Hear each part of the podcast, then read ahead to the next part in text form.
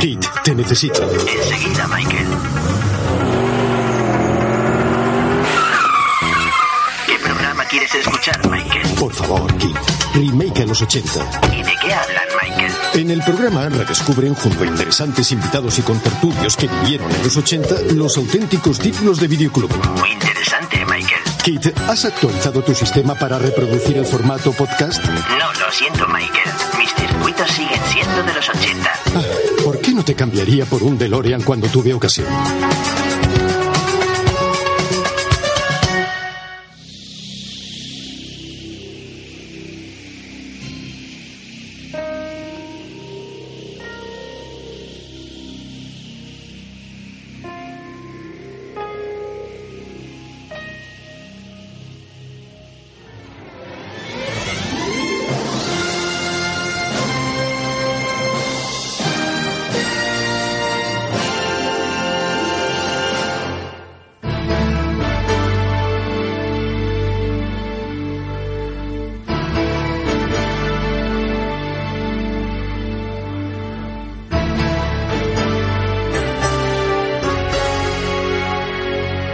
A los 80.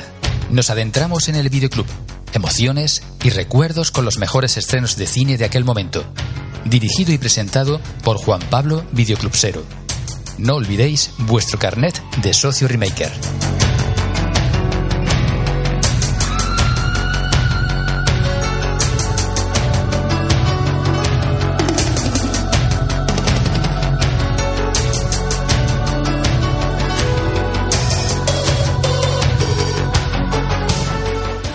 Buenas tardes, Remakers, y bienvenidos a otro episodio más a Remake a los 80, episodio número 23 de la tercera temporada, desde la Marimorena en Jaén. Y hoy hacemos bonus track, hoy hacemos vida extra, hoy hacemos un programa especial diferente, hoy nos alejamos de forma excepcional aunque en algunas veces ya hemos hecho un paréntesis, pero siempre mirando hacia atrás, pero esta vez para mirar una película del año 2018, pero una película llena de referencias, llena de alma ochentera, llena de Steven Spielberg, llena de niños que pasan fases, aventuras, que buscan, buscan un tesoro igual que nosotros lo buscábamos en las calles, en esas calles de los 80 o en los videoclubs cuando íbamos a por el título de la semana. Estábamos hablando de Ready Player One.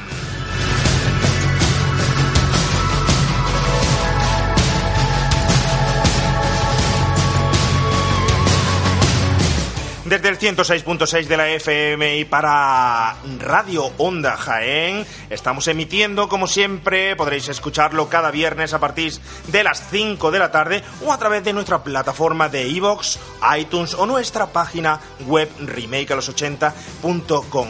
Hoy es un programa diferente, hoy nos hemos juntado jugones, lectores de cómic, lectores de novela, aficionados al cine, aficionados al VHS, cinéfagos, eh, vamos a decirlo también, bebedores de cerveza, que estamos aquí consumiendo en la Marimorena, no solo venimos a hacer programa de, de, radio, nos hemos juntado frikis, nos hemos juntado, bueno, la peor calaña que podía haber en los 80, hoy toda junta aquí en la Marimorena para hablar de esta película que creo, que creo que va a haber pocas disputas, porque creo que nos ha gustado a todos, pero sobre todo para hacer un formato absoluto de tertulia y, hay que decirlo, para fliparnos. Porque hemos visto la película esta mañana a las 12 de la mañana, ahora os lo contarán los contertulios. Y hemos salido flipados. Estamos en una nube por ahora. Muchos diréis, no es para tanto, pero no. Ya os digo yo que cuando Steven Spielberg vuelve así, lo es. Es para tanto, ¿eh?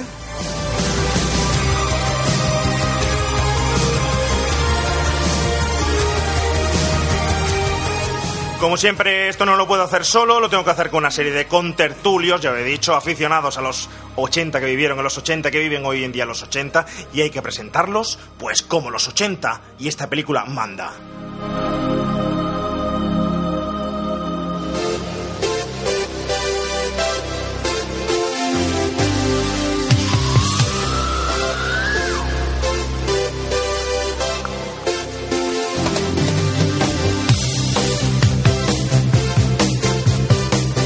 Y en primer lugar, y empezando por mi izquierda, lo vamos a ir haciendo por orden, saltándonos al que será nuestro Highlander de hoy, porque no puede faltar un Highlander.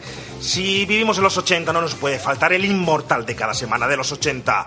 A mi izquierda, y orgullosos, contentos, felices de tener otra vez aquí con nosotros al gran entendido, al doctor en el cine, el señor Miguel Dávila. Miguel, buenas tardes. Buenas tardes. ¿Qué tal?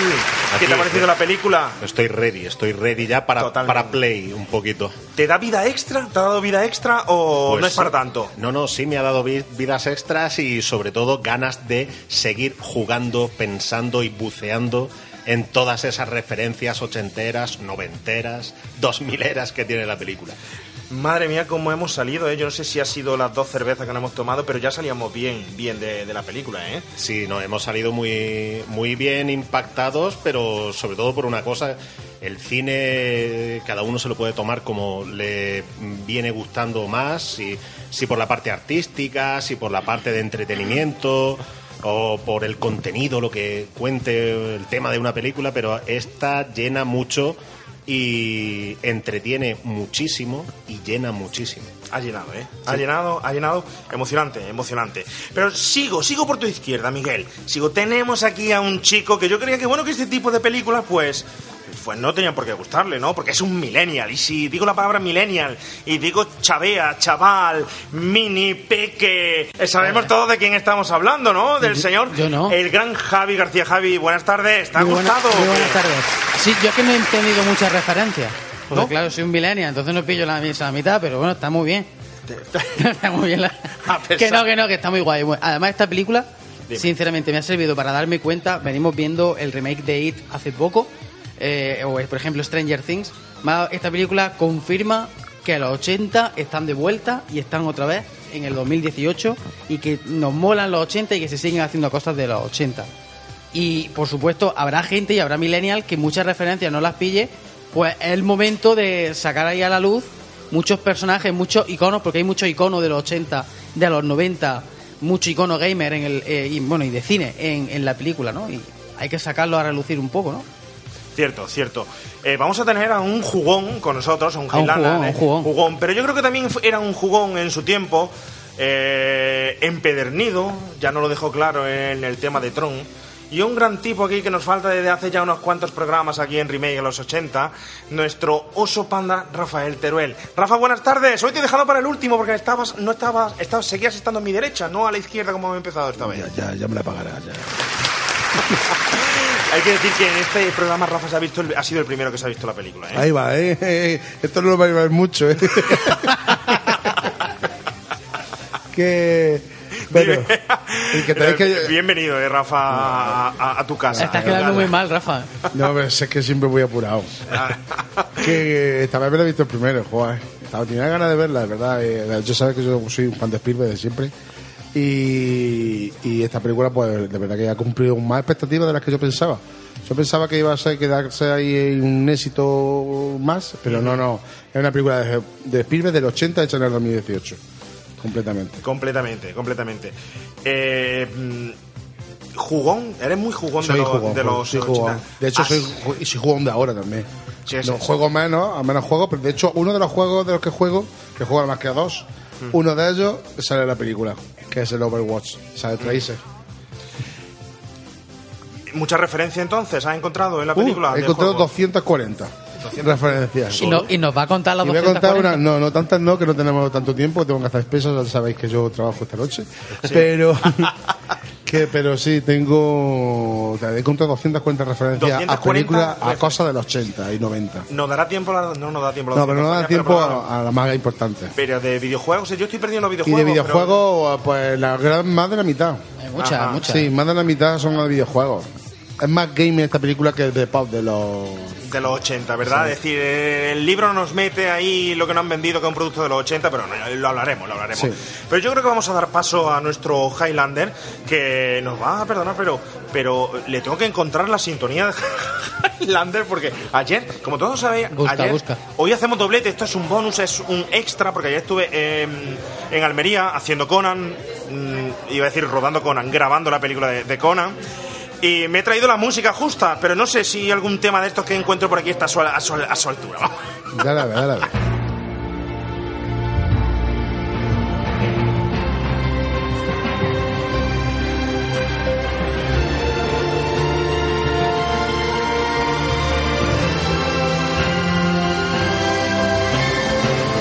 Retro Highlander de hoy, de- sinceramente tenía muchas ganas de que pisara ya aquí este programa. Eh, seguidor del programa, en principio, me va a permitir sobre todo que diga en principio seguidor de- del programa. En segundo lugar, en segundo lugar, eh, gestor cultural, trabaja en el Museo Ibero aquí de, Jaén, eh, trabaja pues educando, es educador infantil, tiene un montón de actividades organizadas aquí en el museo, que si alguno nos, el Museo Ibero de Jaén, si alguno nos escucháis, pues eh, no dejéis de echar un vistazo a todo lo que organiza, porque, bueno, yo personalmente voy con mi hija siempre que puedo, y cuando puedo ir solo también voy, ¿no? Me escapo. Es amigo también del señor Miguel Dávila y hay que decir que entre Miguel Dávila y él son ya los directores, director, codirector de la parte de cine del Festival de Etnosur que se celebra en Alcalá Real por julio todos los años. Nuestro amigo Alfonso Ramírez. Alfonso, buenas tardes y gracias por estar con nosotros. Muy buenas tardes, ¿qué tal? Es un placer que estés por aquí. Jugón, que eres un jugón tú también. Sí, la verdad que eh, reconozco que me pasa como a Rafa, desde pequeñito y sigo manteniéndolo, con poco juego, pero de hecho, igual que le ha dicho Overwatch, yo me he quedado y se me ha saltado una lágrima con una de las referencias. Ha salido un personaje de uno de mis juegos favoritos, que es StarCraft. StarCraft. Pero es juego, estamos hablando de juego de ordenador ya. Sí, sí, sí, sí, está claro. Eh, un juego noventero de ordenador, pero, pero sí, sí, eh, de ordenador. Alfonso, eh, trayectoria obligatoria aquí a cada Highlander de los 80, eh, las visitas del videoclub. Yo sé que es muy aficionado al cine, que te encanta, al cómic también, a la supuesto. literatura. eh, un tipo muy culto, por Un- supuesto. un friki Un friki, de manual. decirlo, de manual. Eh, ¿Cómo comienza todo esto? Porque hemos estado hablando ahí del videoclub un rato antes, porque hemos tenido la suerte de poder ir al cine a las 12 del mediodía, Sí. luego comer y luego grabar el programa. ¿Cómo nace todo esto? ¿Te acuerdas de tu aventura al videoclub? Por supuesto. De hecho, mi primera aventura al videoclub la tengo totalmente grabada a fuego. Eh, ver las carátulas, eh, ver los nombres en las cajas, porque no estaban las carátulas, estaban los nombres de las cajas. Y, y recuerdo el título, y no es, no es que quiera hacer una referencia ahora, pero eh, Master del Universo. He-Man. Eso es lo primero que ves. Lo primero. Lo primero que yo tengo recuerdo con 4 o 5 años y esas letras de Filmation y ese brillar final, recuerdo eh, esos dibujos de He-Man. Los Por- dibujos, es decir, Los dibujos. Los dibujos animados, ah, vale. Los dibujos animados de, de Master del Universo. Luego ya, por supuesto, eh, recuerdo a mi madre haciendo cola o reservando películas en el videoclub. Esa, esos tejemanejes que tiran uno y otro. El, oye, que este fin de semana sale tal película. ¿Cómo se, yo no- no- nunca llegué a saber cómo, cómo sabían cuándo salían las películas. Y eso era el videoclub cero. Esa, ese personaje que ya se echa en falta, ¿no? Oye, esta persona es la que nos está trayendo la cultura, nos está trayendo las películas cada día a, a nuestras vidas. Y es maravilloso. Cierto es. Esas cintas de He-Man con tres capítulos, además solían ser, no sé si acordáis, rojas. Sí, efectivamente. ¿Eran rojas? Efectivamente, era mágico, era, mágico. era algo mágico. Por supuesto, eh, películas como Tron, de, de la que ya hemos estado comentando antes, Tron para mí era, era el futuro. Esos efectos especiales, esos colores, eso era maravilloso, maravilloso. ¿Cuál es esa película que se te quedó ahí del videoclub más clavada porque no pudieras alquilarla? porque O aquella que se te quedó pendiente en el cine. Porque el otro día hablábamos, hay que decir, que no ha salido el evento de, de Batman de, Tim, Batman. de Tim Burton. La verdad es que, que no hemos llegado al mínimo para celebrar la proyección de esa película. Ha sido toda una pena, una lástima, una película emblemática, estupenda. Y hablábamos de que fue una auténtica pena porque siempre lo hemos dicho, lo volveremos a recordar cien mil veces, que la cola para ver a Batman de Tim Burton daba la vuelta al cine Avenida. Exactamente. Y Hubo accidentado. En la de Avenida. El domingo, de, de gente empujando en la, en la reja que tenía, esa media reja que tenía. Hubo niños que se que tuvieron, que las fueron aplastados Y tuvieron que ir sangre y todo, una barbaridad. Gente empujando ahí para poder entrar a ver la película. Y no se estrenó también eh, Indiana Jones y la última cruzada el mismo día. El mismo día. O sea, ese- ese- esa jornada, ese viernes, pues. Qué locura. De hecho, mi primera película en el cine fue La Última Cruzada. Y precisamente por esa época, lo que so- el- ese efecto de llamada en el videoclub, la película que faltaba siempre era El Arca Perdida. Ajá. Siempre. Cierto, es que esa película en el videoclub fue la que más tirón tuvo, ¿eh? El templo maldito lo encontrabas, el arca perdida no la encontrabas nunca, ¿eh? No sé. Yo tengo que decir, tengo que decir, ¿eh? aprovechando la coyuntura, ayer estuve en un sitio justo donde se sentó en la misma silla Harrison Ford, Steven Spielberg y Sean Connery. Y estuve allí, sentado, meditando, pensando sobre mi futuro. No, no saqué nada en claro, pero, pero nada más que decir, "Ay, eh, tres ídolos de los 80 que han estado aquí, está sentado yo aquí. Bueno, que estaba- el otro que estaba sentado en la foto que me mandaste era eh, el. eh, joder, el que hace de enano del Señor del Anillo. Sí. eh, Jonathan Rhys-Davies. Jonathan, Jonathan Jonathan Rhys-Davies. Digo, fíjate. Pero una qué maravilla, bonito. una maravilla allí en y Almería. Salah, Salah, el personaje de Salah. Sara, Sara, qué bueno. Y ahí es Fendi. Bueno, pues eh, también te gustan los cómics, los juegos. Nos va a hablar de, de- de todo eso. A día de hoy, ¿cómo, cómo te ha afectado en tu vida? Todo. De hecho, yo, por ejemplo, las visitas que hago con niños en el museo, todas tienen absolutamente referencias tanto a cine de los 80, de los 90, videojuegos, y es que es indispensable, es fundamental hablar a los, a los jóvenes con el idioma con el que nos hemos criado. Eh, hablarles de historia sin tener en cuenta las referencias culturales nuestras eh, es un error. Así que eh, si alguna vez venís y me veis con, con chavales, con niños y demás, veréis que hablo de Marvel, hablo de, mm, pues, no sé, de Terminator, de, de muchísimas películas que, que tienen relación, aunque no lo creamos, porque al final es cultura popular.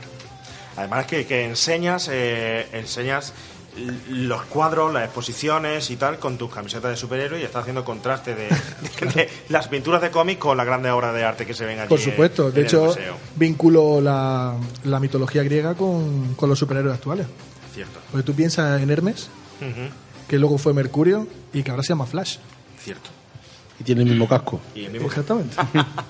Bueno, bueno, vas a hablar de todo eso porque va a ser el primero que nos dé la opinión ahora cuando pasemos al siguiente punto, pero yo creo que es, llegado este momento, indispensable meternos en esta excepción que hemos hecho hoy de aventurarnos en el 2018 para hablar de Ready Player One, vamos a hablar de su novela, vamos a hablar de la comparativa con la película, de lo que nos ha parecido, de los actores, vamos a hablar de las referencias y vamos a, sobre todo, a disfrutar en tertulia con ella. Así que vamos al de esta película.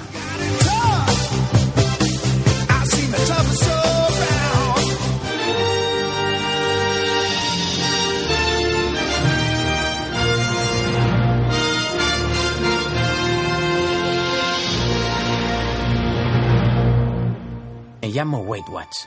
Mi padre me puso ese nombre porque sonaba identidad secreta de superhéroe, como Peter Parker o Bruce Banner.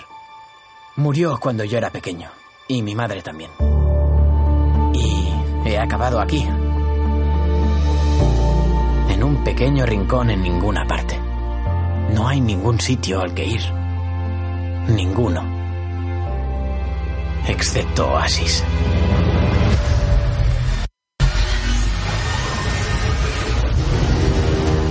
Un universo virtual completo.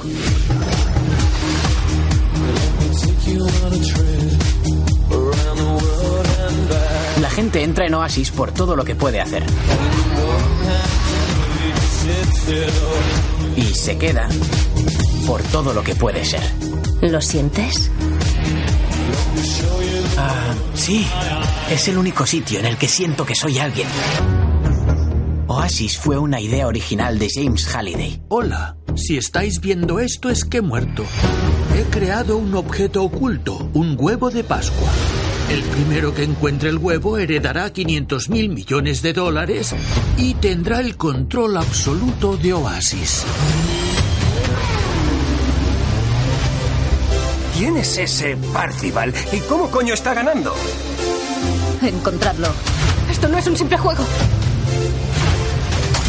Hablo de la vida real y de la muerte. Oasis es el recurso económico más importante del mundo. Es nada menos que una guerra por el control del futuro.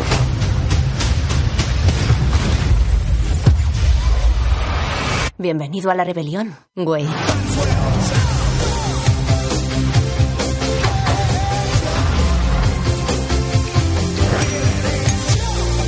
Como muchos, solo entré aquí para escapar. Pero he encontrado algo mucho más grande que yo mismo. ¿Estáis dispuestos a luchar? Ayudadnos a salvar Oasis.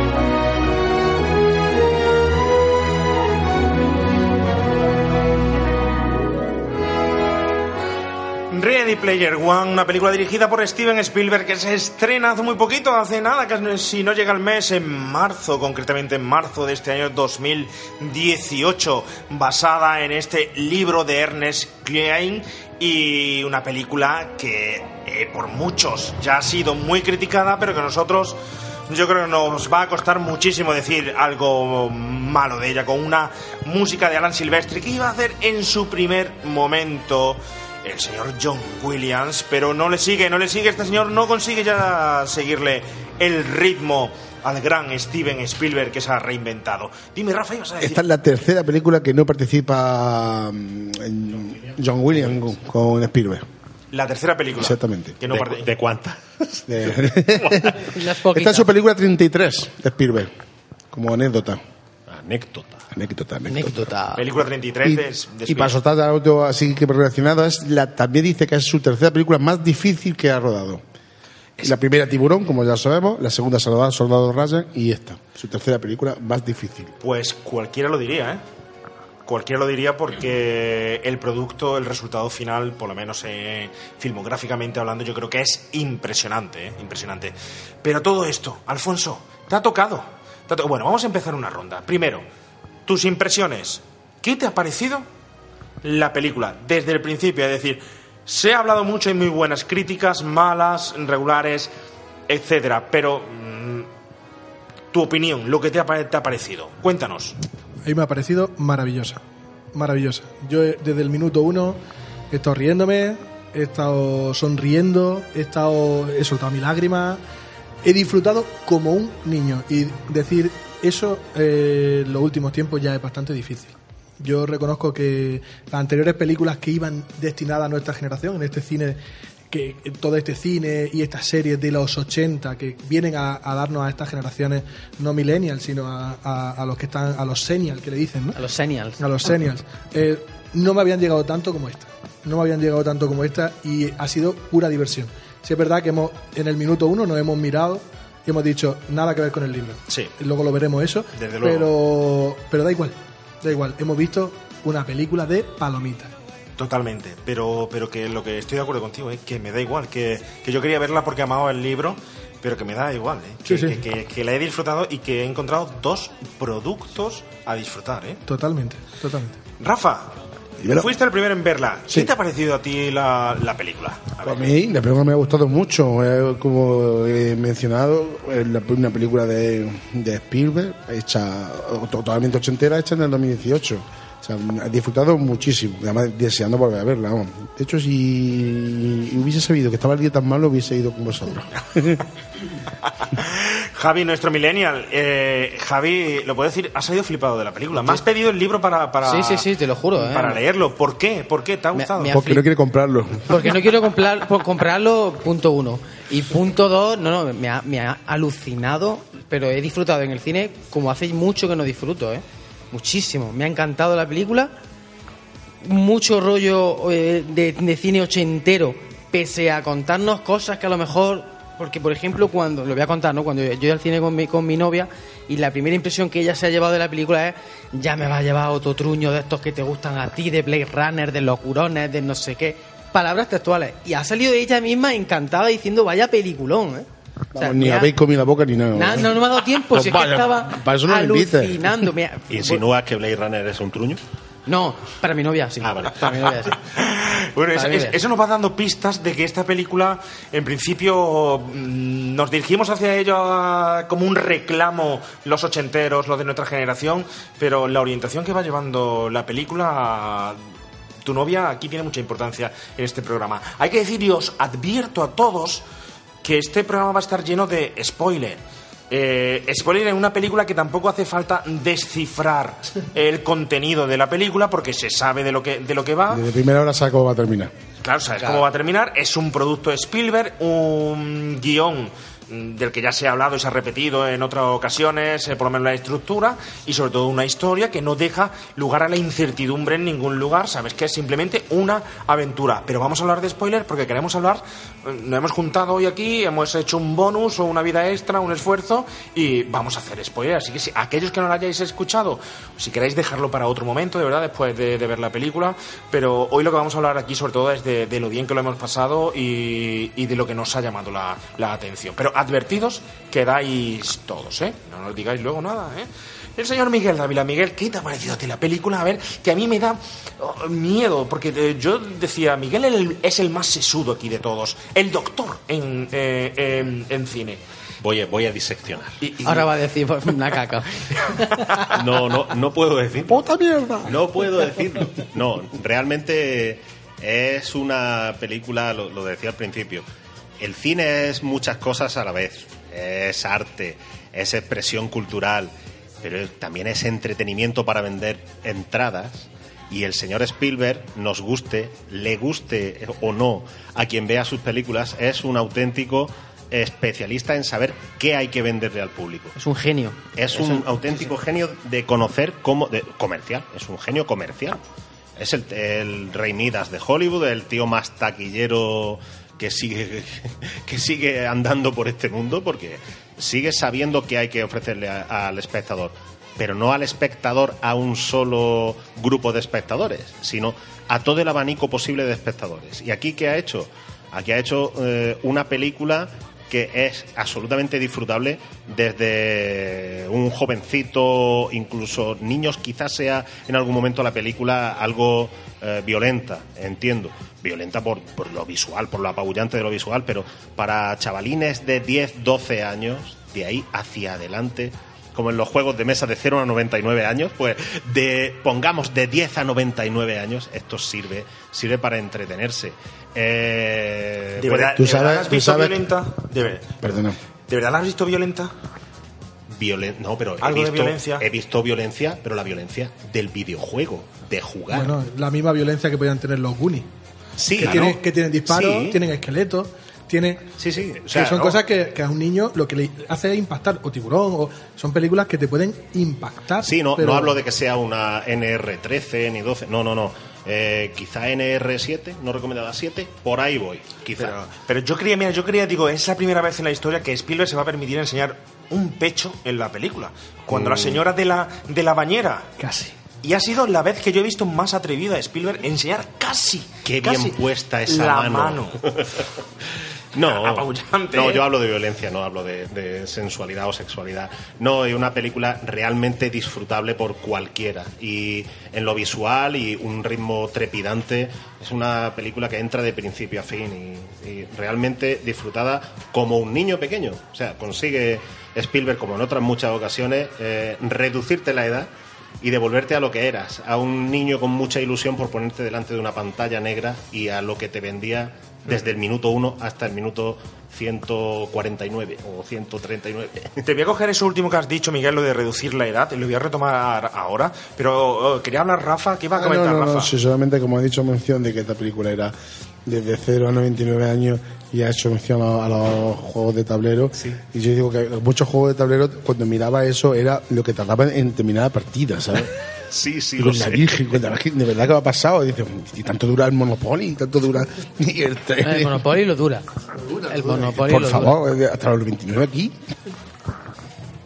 Eh, no, no, gracias por traernos eh, eh, esa Traernos- comilla. traernos- ¿Has visto- no, te vayas, no, no. no te vayas, ¿has visto Ready Player One? Sí, la he visto. La, he ¿La has visto? La vi el miércoles. Venga, danos tu opinión. Hay que decir, no, no es aquí el super. Había un super. un videoclusero y luego está el super videoclusero. Pues aquí él es nuestro super camarero de. La Marimorena la la Qué Marimorena. encerrona, qué encerrona. ¿Qué te ha parecido la película? Eh, pues me ha gustado bastante, la verdad. Quizá el principio demasiado rápido, demasiado... He tenido una sensación como de muchas imágenes muy, muy rápidas. Muy buena apreciación. Quizás. Y me mareé un poquito al principio. Y luego al final me falló un poquito. Pero eso ya es opinión particular mía. No, pero no, particular pero mía. no, no, tú sabes de cine, que tú Sí. recuerdas ese vídeo comunitario Bueno, bueno, en vamos los a- años 90. Bueno, Miguel, puedes marcharte, ya me quedo yo. Lo contaremos porque no nos vendrá un día de, de invitado, nos, nos contará esa famosísima historia que hay aquí encima de la mesa, de que no nos organizó su primer vídeo comunitario en su, en su bloque de pisos con un VHS sacando un cable para todos los vecinos. Correcto, Eso- es cierto, es cierto. Eso merece un aplauso. Totalmente. Queda avisada la policía que eso no ha prescrito todavía. Fue hace mucho. Luego ya vino el cine Alameda, el cine de verano. Esto ya después. En fin, en fin. bueno, pues eh, me quedo con esa última frase que has dicho. Esa frase, Reducir la edad. reducir la edad. Eh, ¿Hacia quién va orientada la película? Es decir, porque yo voy a dar mi, mi opinión de lo que me ha parecido la película. Eh, para mí la, la película ha sido sensacional, disfrutable de 100% y una película con... Que, que- que lleva un mensaje, para mí lleva un mensaje, mensaje. un mensaje implícito, no está vacía. Yo me creía que iba a ser un saco de referencias ochenteras puestas ahí a mucho a, a Ristra. Y lleva su mensaje, lleva un carácter Spielbergiano, podemos decir Spielbergiano, estaría bien dicho Sí, ya el término. Y lleva una emoción, pero sobre todo, sobre todo, yo me he planteado, yo me he leído el libro, me he leído el libro, tú te has leído también el Sí. libro, Alfonso. Yo me he planteado ciertas preguntas como, por ejemplo, eh, quien no se haya leído el libro, ¿cómo estará interpretando esta película? No sé si la estará con- eh, si consigue descubrirla, está descubriéndola o no, porque es una película que quizá para descubrirla te hace falta saber un poco antes de ella, porque tiene muchísimos tipos de, de referencias. Pero por otro lado, de lo disfrutable que es, también digo, es solo para, para nuestra generación. ¿Es para nuestra generación? ¿O es para la generación de después? Porque Es para los dos. Es para ti, para que cuando para que vayas con tu hijo.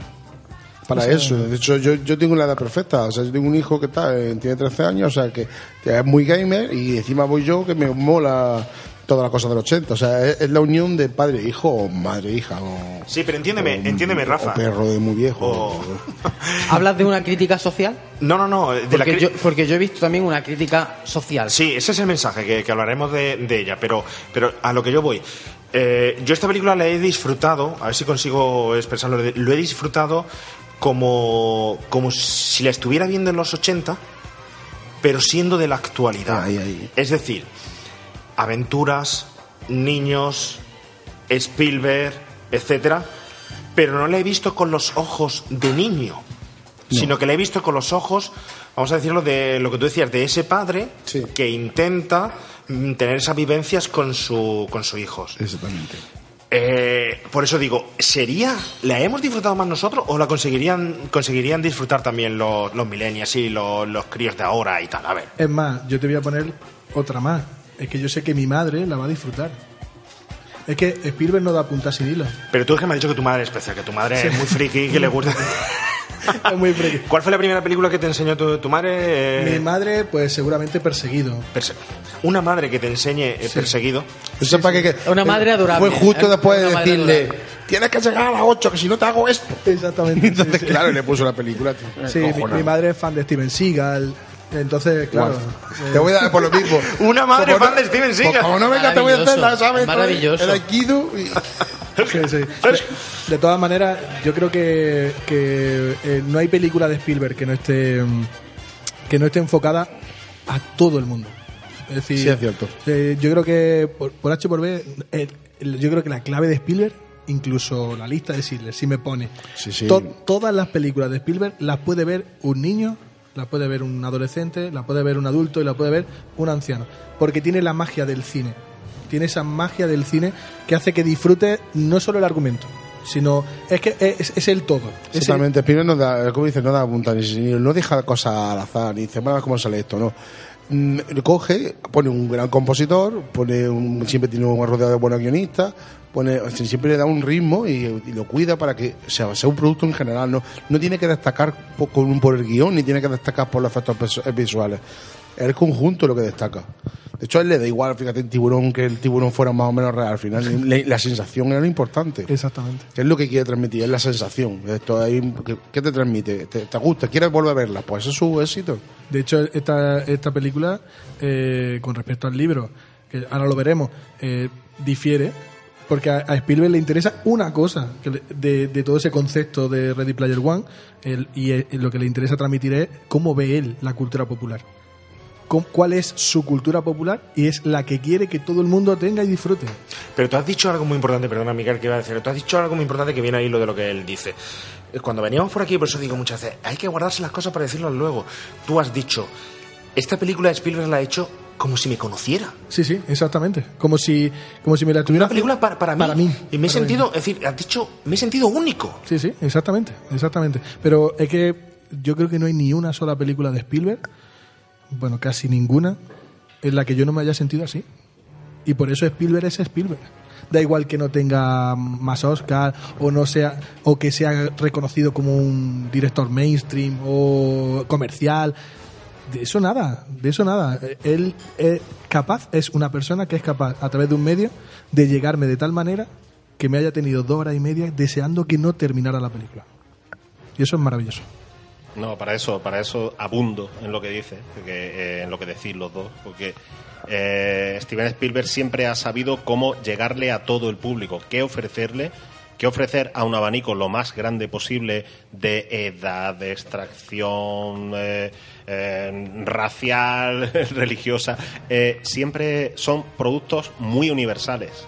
Y si pensamos un poquito en el cine de las últimas, no sé, cinco o seis décadas, siempre los directores que tratan temas más universales, aunque vengan de Hungría o de España, pongamos a un Almodóvar, eh, los que hablan de temas más universales son los que más llegan a todo el mundo, evidentemente, porque pueden calar en públicos muy diferentes. Pero es que Spielberg es, eh, puede calar desde la isla más remota de Polinesia a la casa más rica de Estados Unidos, porque es que habla de temas muy generales, y con generales no estoy rebajando los de calidad, son temas en los que todos nos podemos ver reflejados de algún modo. No, no sé si como players, si como jugadores, como primera persona o como tercera persona, viéndolo, qué guay, que estoy viendo algo que me encantaría ver. Siempre te llega a eso. Es que eso que acabas de decir de Players, de hecho hay una cuestión metafísica y no voy a entrar en eso mucho porque tampoco Sí, son las sí. cuatro y media de la tarde, No, no, tampoco no, es cuestión. Pero, pero la película difiere del libro en el, en el sentido de eh, somos jugadores en un, en un juego. Estamos jugando en un juego. Y, el- y mete, mete a Platón, mete, mete un montón de cosas interesantísimas de el avatar. ¿Quién, es, quién quiero ser? ¿A, a qué aspiro?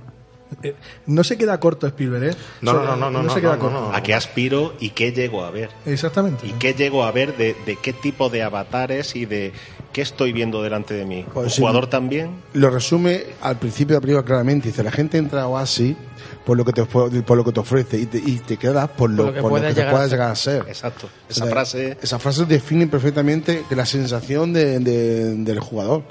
Sea, yo entro aquí por todo lo que puedo, o sea, por todo lo que me ofrece, pero claro, lo, quién soy, en lo que me convierto, es lo que me engancha de verdad. O sea, eh, o que ser una tortuga ninja, que, que por ahí salen también. Sí, salen. salen, salen, salen las tortugas ninja. Creo que las de ahora, más Las de ahora, son las de no, ahora. no- no las de antes, pero, pero bueno. Eh, a referente a esto, vamos con Spielberg. Ya que estábamos hablando de Spielberg, antes de, de meternos en eso del avatar, en eso de, de- de la vida virtual, en eso de Facebook, Twitter, Instagram, tal, etcétera, de... vámonos con Spielberg. Primero lanzo la la película. Según vosotros, yo tengo que decir, a mí Spielberg me ha rescatado. Me ha rescatado porque vosotros sabéis que siempre hablo en los programas a favor de otros directores en contra de Spielberg, no como en contra, sino como aquel censurador, censurador de otros directores que existieron en los 80, que fueron geniales y que vivieron a su sombra. Pero a mí hoy me ha rescatado, ¿eh?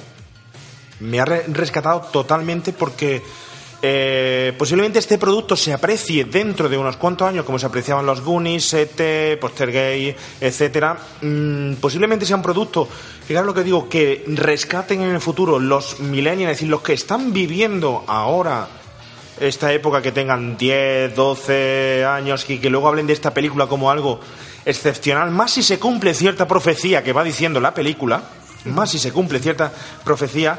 Y a mí me rescata totalmente porque me ha hecho volver a verla, no, perdón, no volver a verla como niño, sino disfrutarla como mayor a, a tope por todo lo aprendido como eh, eh, en esa época, sin, aunque tenga excesivas referencias como dicen, pero no bebiendo de nostalgia, sino bebiendo de un producto que ha ido evolucionando a las manos de Spielberg y que es excepcional.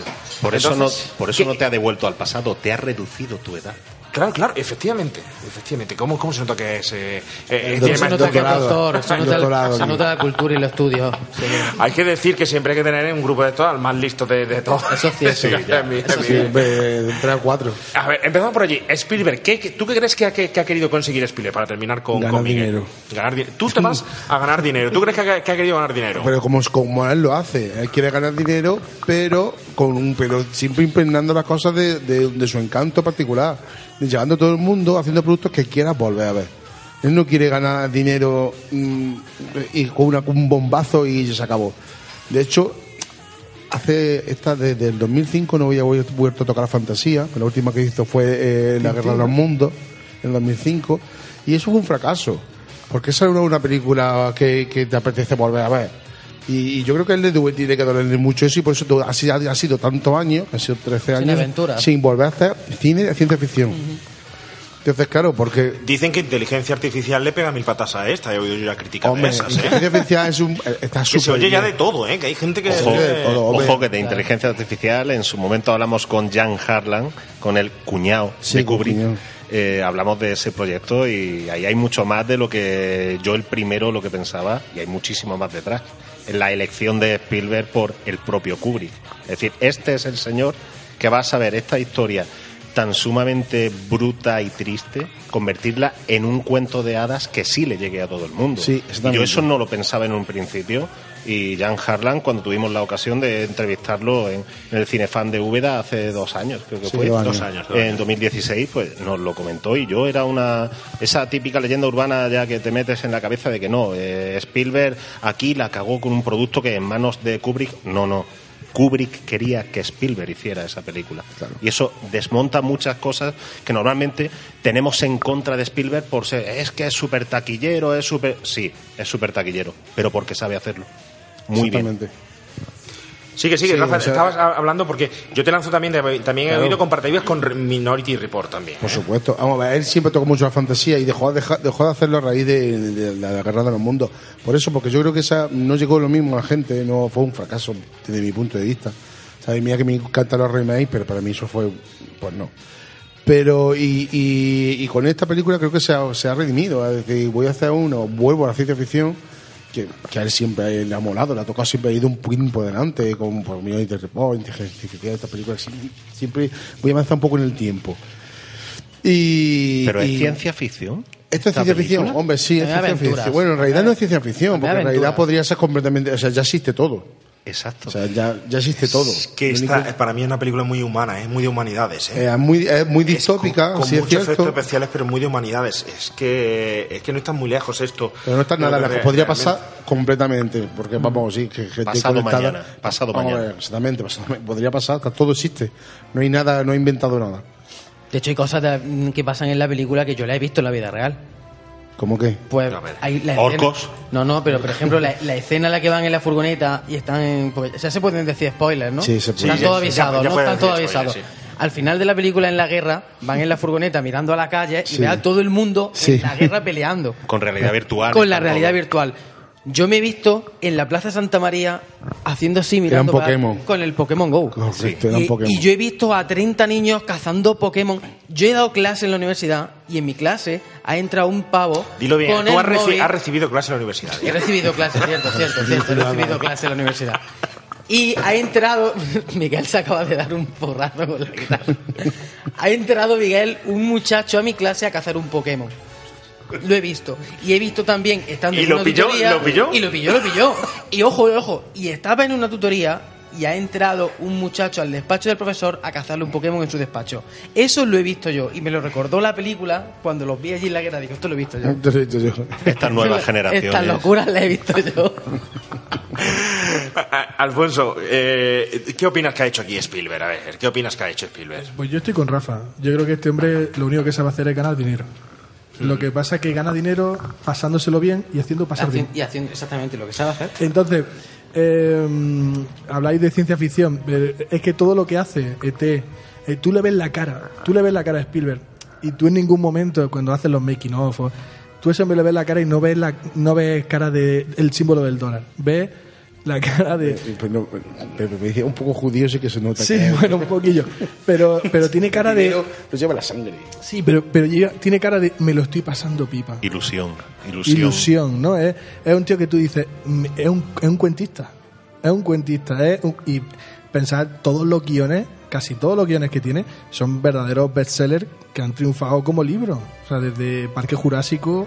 Eh, Minority Report, Inteligencia Artificial, son relatos que ya existían eh, y que han sido premios Nebula, que han sido premios, eh, o, o al menos han sido bestsellers de, de- en venta de. Por lo tanto, tampoco es que se haya quebrado a la hora de buscar eso. No, perdón, ha cogido cosas que ya eran un éxito y la- le ha Cierto. puesto su firma. Cierto, es cierto que ha cogido, ha cogido un libro que no tiene por qué llegar a ser eh, un super guion, sino un libro facilón, un libro fácil, Sí, de sí. buena adaptación a- al cine, pero no es un Asimov, No, no, claro. no es un juego de Ender, no es una historia que lleve un mensaje totalmente complicado. De hecho, lo que hablábamos antes, ya tenía, había comprado el libro antes de que, de que saliera a la, a la librería. Sí, un año antes le habían comprado los derechos para, para poder hacerlo. Antes- es muy fuerte, ¿eh? antes de que saliera el libro a la librería, ya había comprado Spielberg los derechos. No, Spielberg no, de la Warner. La, Warner había comprado ya los derechos para sacar la película. Es que es un caramelo, eso- es un caramelo, ¿eh? Eso no es la primera vez que, que ocurre. Bueno, bueno, Eso- lo hablaremos ahora, cuando, cuando, cuando hablemos del, del libro, ¿no?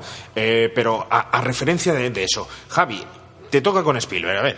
A ver, yo pienso, y antes le he preguntado a Alfonso, eh, ¿el libro es más serio que la película? Que me has dicho que sí, ¿no? Y sigo pensando lo mismo, ¿no? Spielberg no ha vendido el libro como él lo sabe hacer. Él sabe que su época gloriosa de las aventuras fueron los 80, ¿no? Pues yo te voy a vender el libro que, que en parte, ¿no? Eh, Encierra su espíritu ochentero y te lo voy a vender como yo lo sé hacer, ¿no? Mediante mi aventura ochentera. Pero luego aparte, luego en mi casa cuando vi la película ya mm, reflexionando, ¿Cómo que en tu casa cuando viste la en mi película? casa, ¿Eso cómo puede ser? de ver la película, Te después de ver la la película, película. después de ver la película, Ah.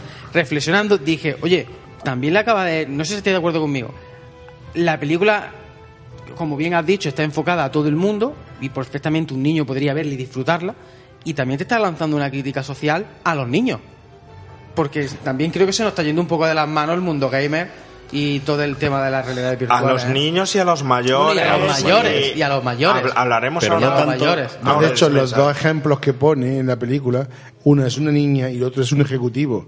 La niña cabreándose y el ejecutivo que está que se quiere tirar por la ventana. O sea, Eso, eh, eh, Pues- el, ja- Exacto. el japonés que se sale de, de- Exacto, de Oasis y se quiere... exacto. Se tira por la ventana, o la niña que tiene la rabieta. O sea, poner los dos ejemplos, el niño y el adulto. Ojo, eso ha pasado más de una vez, ¿eh? Sí, no sé, sí. hace poco hubo una noticia de, de un matrimonio japonés que jugando dejó de alimentar a su hijo y estaban tan metidos en el juego que se murió. El niño, Bueno, es también sabemos el del Pokémon que se cayó por un puente bu- buscando. ¿Cuánta gente Pero, mata a Pikachu? pero un momento, hay, hay que separar ahí cabrón una- Pikachu. hay que separar una cosa. No está metiéndose con el mundo gamer.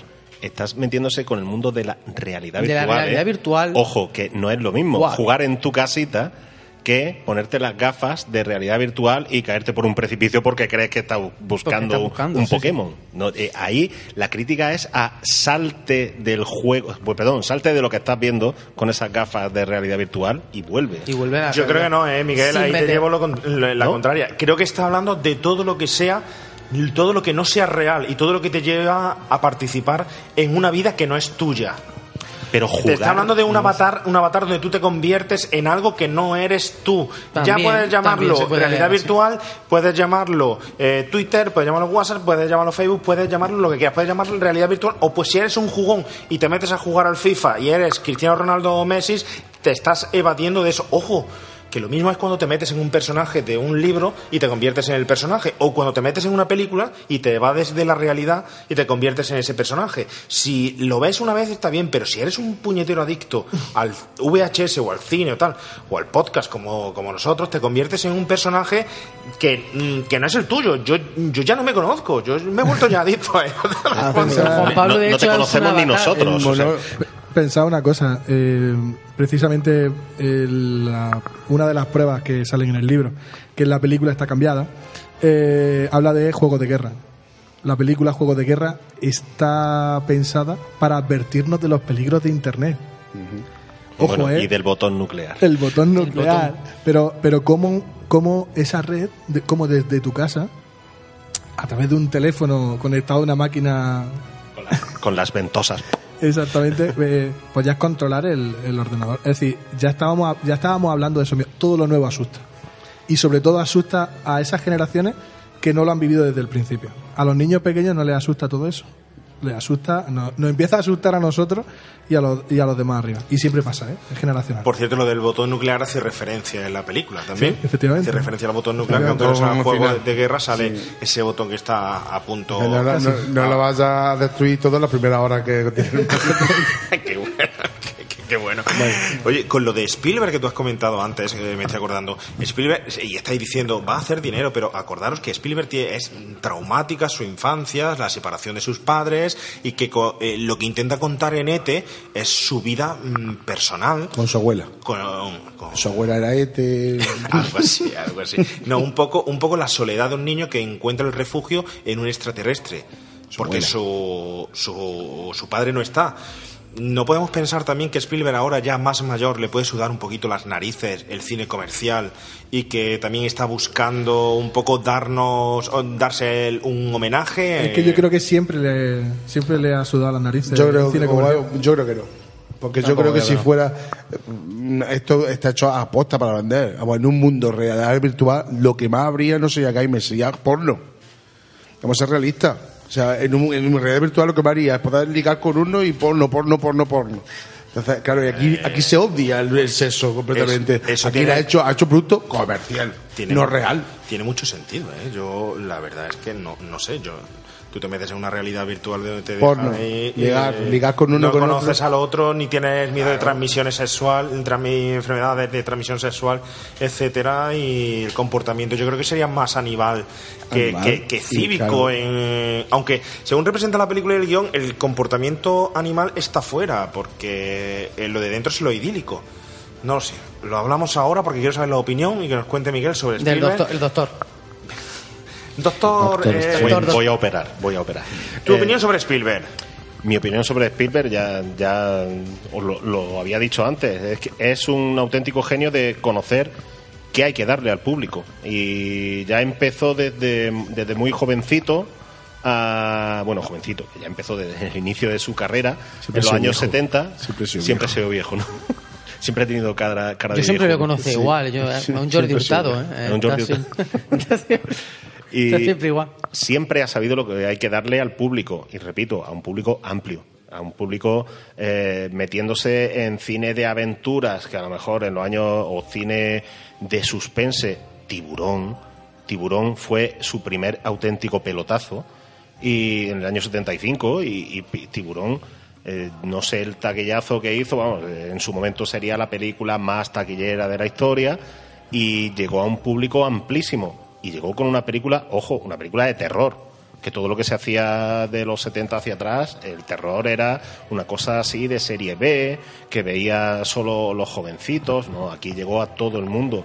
Y ahí pega el, pe- el pelotazo, pero es que luego a final de los 70 eh, con su colega George Lucas, le da por inventarse un super, un perdón, un aventurero arqueólogo antinazi y le sale un Indiana Jones que, que, le salen tres peliculazas y yo siempre diré que a mí eh, para mí Spielberg el mejor ejemplo que tengo para resumir lo que es Spielberg es ir a ver Indiana Jones y la última cruzada en el año 89 cuando se estrenó aquí en Jaén y ver que una cosa tan, tan nimia, tan tonta como que de repente aparezca el rostro de Sean Connery en la pantalla y la sala entera se pusiera a aplaudir, simplemente porque había aparecido la cara de Sean Connery.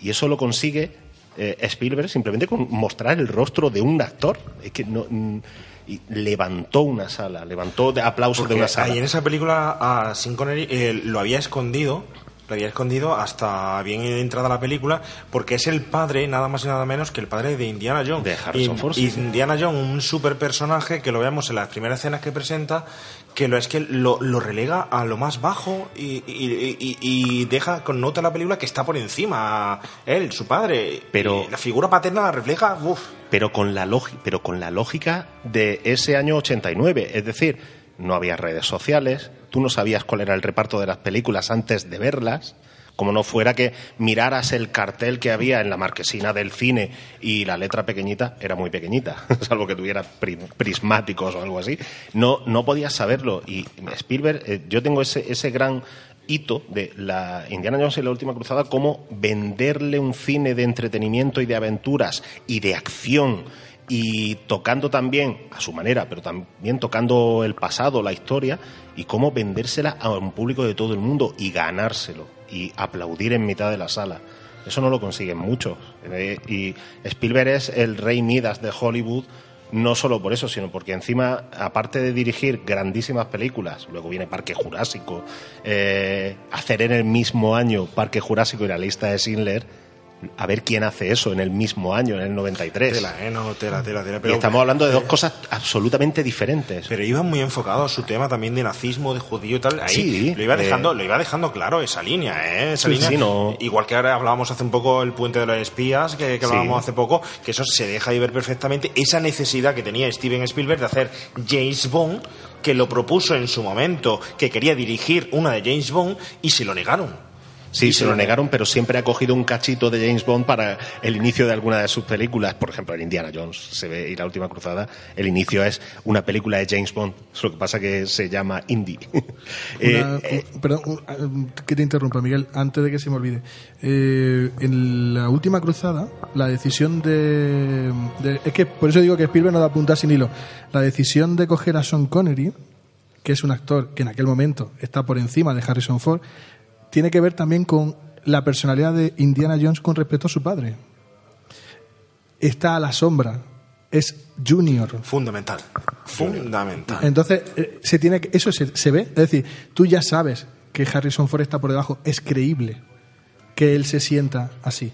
Por eso digo que, que Spielberg es un mago eh, en ese tipo, en hacernos creer o en hacernos ver cosas que otros no serían capaces. en hacernos partícipes, en meternos dentro, en, en, en ser protagonistas de sus películas. Y Mm. porque luego, luego te coges cada una de sus películas y los personajes son, aunque Indy sea un casi superhéroe, pero muy humano, es que son personas molientes y corrientes. Son cualquiera de nosotros podía ser protagonista de una película de Spielberg, aunque pasan luego 25.000 cosas en cada peli. Spielberg siempre ha, sabido qué hacer, e incluso cuando le ha dado por no ser director, sino productor, porque en los 80 eh, es productor de, de- con citar Gremlins, Goonies o Sí. Regreso al futuro. Sí, sí, sí. Bueno, ya sabéis que yo siempre hablo en ese momento también de Joe Dante, como lo, lo, lo eclipsa y en ese momento de otros directores que se ponen poster gay, como se ve- dicen que no, que, que no la dirige él, cómo, cómo ha manipulado, es decir, la Yo- camarilla, yo he Lucas, leído- yo he leído Scorsese, Coppola y tal, cómo, y cómo él ha manipulado. A ver, dime. Yo no, lo de Poltergeist sí he leído que tenía que ver con temas sindicales, o sea que no, no podía eh, aparecer dirigiendo en la misma Pero en el no, mismo diga- año. pero no digas entonces eh, cuando ha pasado el tiempo que, que- que no han metido la mano, porque... No, no, claro que metió, claro que metió mano, sí. Como que era el director ¿no? de la más, que, más que nada que lo quitaron de los créditos porque por cuestiones sindicales no podía aparecer. Y apareció apareció Top Hooper. o sea, Claro. Y a raíz de lo que dice de, de- de- de Indiana Jones, ¿qué opináis, eh, aprovechando la coyuntura, qué opináis de las declaraciones que ha hecho de que ese Indiana Jones va a ser una chica? ¿Cómo lo, cómo lo veis eso? Pues ahí no. Ahí, mira que yo soy un amante de los, de los, de los remakes, pero pff, me parece una tontería absoluta. vamos. Bueno, Eso es Indiana Jones. Pero es que de esas hay varias. Que Vamos, también, ya llamarle Indiana Jones ya es el colmo. Indiana Jane. Joan, ¿no? pero es que también, también hay por ahí un rumor de que quieren hacer el próximo James Bond que sea una chica. Bueno, ¿y qué? Hombre, no, Pero- no cazafantasmas, no se ha hecho con O. Pero bueno, Yo- yo no cazafantasmas sí daba igual, pues, da igual que sean hombres o mujeres, son Claro. cazafantasmas, es una profesión. Claro. ¿Sabes? Pero Una profesión. es un personaje, es distinto, es distinto. No, Indy, Indy tiene de profesión. Vale, porque si arqueólogo. un arqueólogo, pues te llamo Tomb Raider ya. Claro, eso es. Claro, ca- cla- pero es lo que yo digo.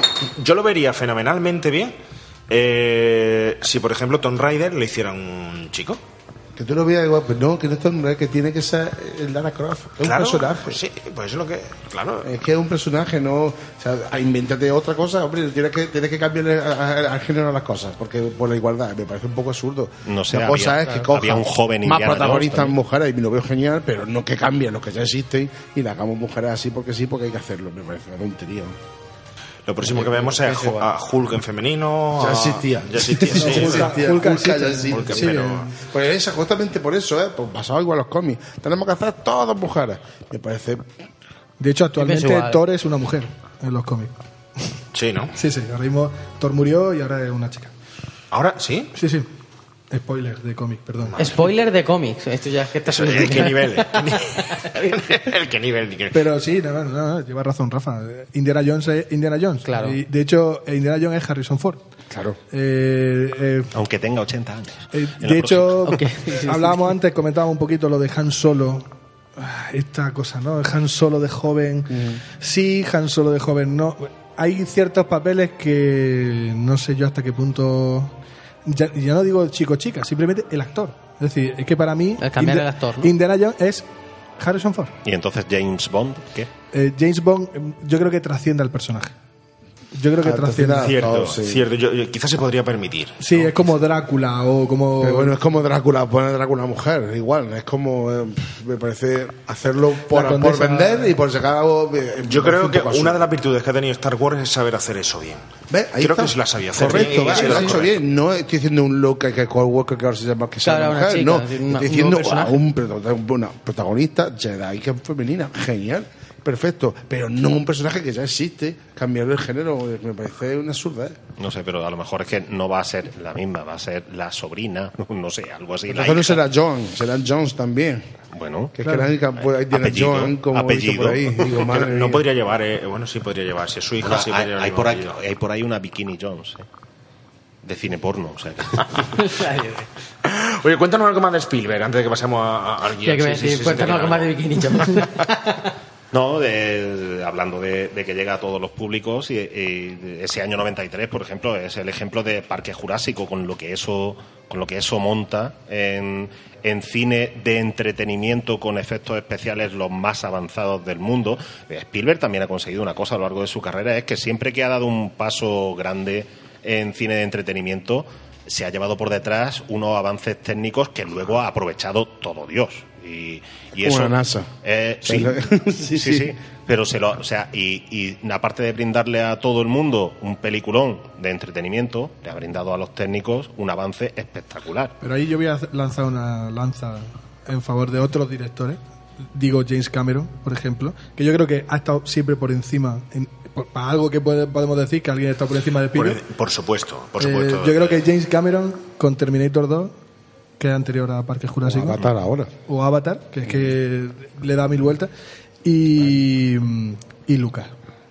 Y yo creo que Lucas, de hecho, Lucas es el repadre. Lucas y De Spielberg, lo- es decir, casi lo mismo en tema de efectos. Por lo menos si hablamos de efectos Lucas, especiales. Y Spielberg son los tres lo mismo. Son- son Eh, es la misma persona, es como la Santísima Trinidad. es la misma persona que se que pone barba, se quita, se, Se pone papada. se pone papada, pero son los mismos. Se van cambiando la careta, ¿no? Sí, sí. Pero eh, sobre todo pensar en, en Spielberg que consigue con cine de entretenimiento llegar a todo el mundo, pero también con cintas más intimistas o no sé si llamarlas más adultas, por eso que decíamos antes de 099, eh, yo no estoy tan seguro de que la lista de Schindler sea no disfrutable, sino entendible en su totalidad por eh, niños pequeños, no creo. No, va a Eh, ser entendible por niños pequeños. no, no, me refiero, me refiero, cuando hace, hace una película para llegar a todo el público posible, sí está llegando en los últimos años, y eso es evolución lógica vital, a temas más eh, sesudos, a temas más, eh, no quiero decir tanto intelectuales como menos de evasión. Ya no es tanto evasión, ya sí tienes que pensar lo que te está contando. El puente de los espías, que la tengo muy, muy reciente, eh, mm, es un tema que, daba miedo por entonces. Era otro botoncito de los misiles preparado para darle, cosa que sigue ocurriendo hoy en día, que eh, la posibilidad de darle al botoncito y que se vaya a la mierda todo el planeta. Eh, y es una película de espías pero es una película de espías muy bien hecha por Spielberg y eso ya es público un pelín más adulto, ¿eh? Un pelín, solo Sí. digo. A lo mejor quizá a partir de 7, 12, no, no más, pero es siempre difícil sabe- para un niño, ¿no? El puente de los espías es difícil de entender. Sí, pero Totalmente. siempre va a llegar, aunque por edad se pueda dejar en estas últimas películas más maduras al público infantil fuera, al público Goonies, al público ET.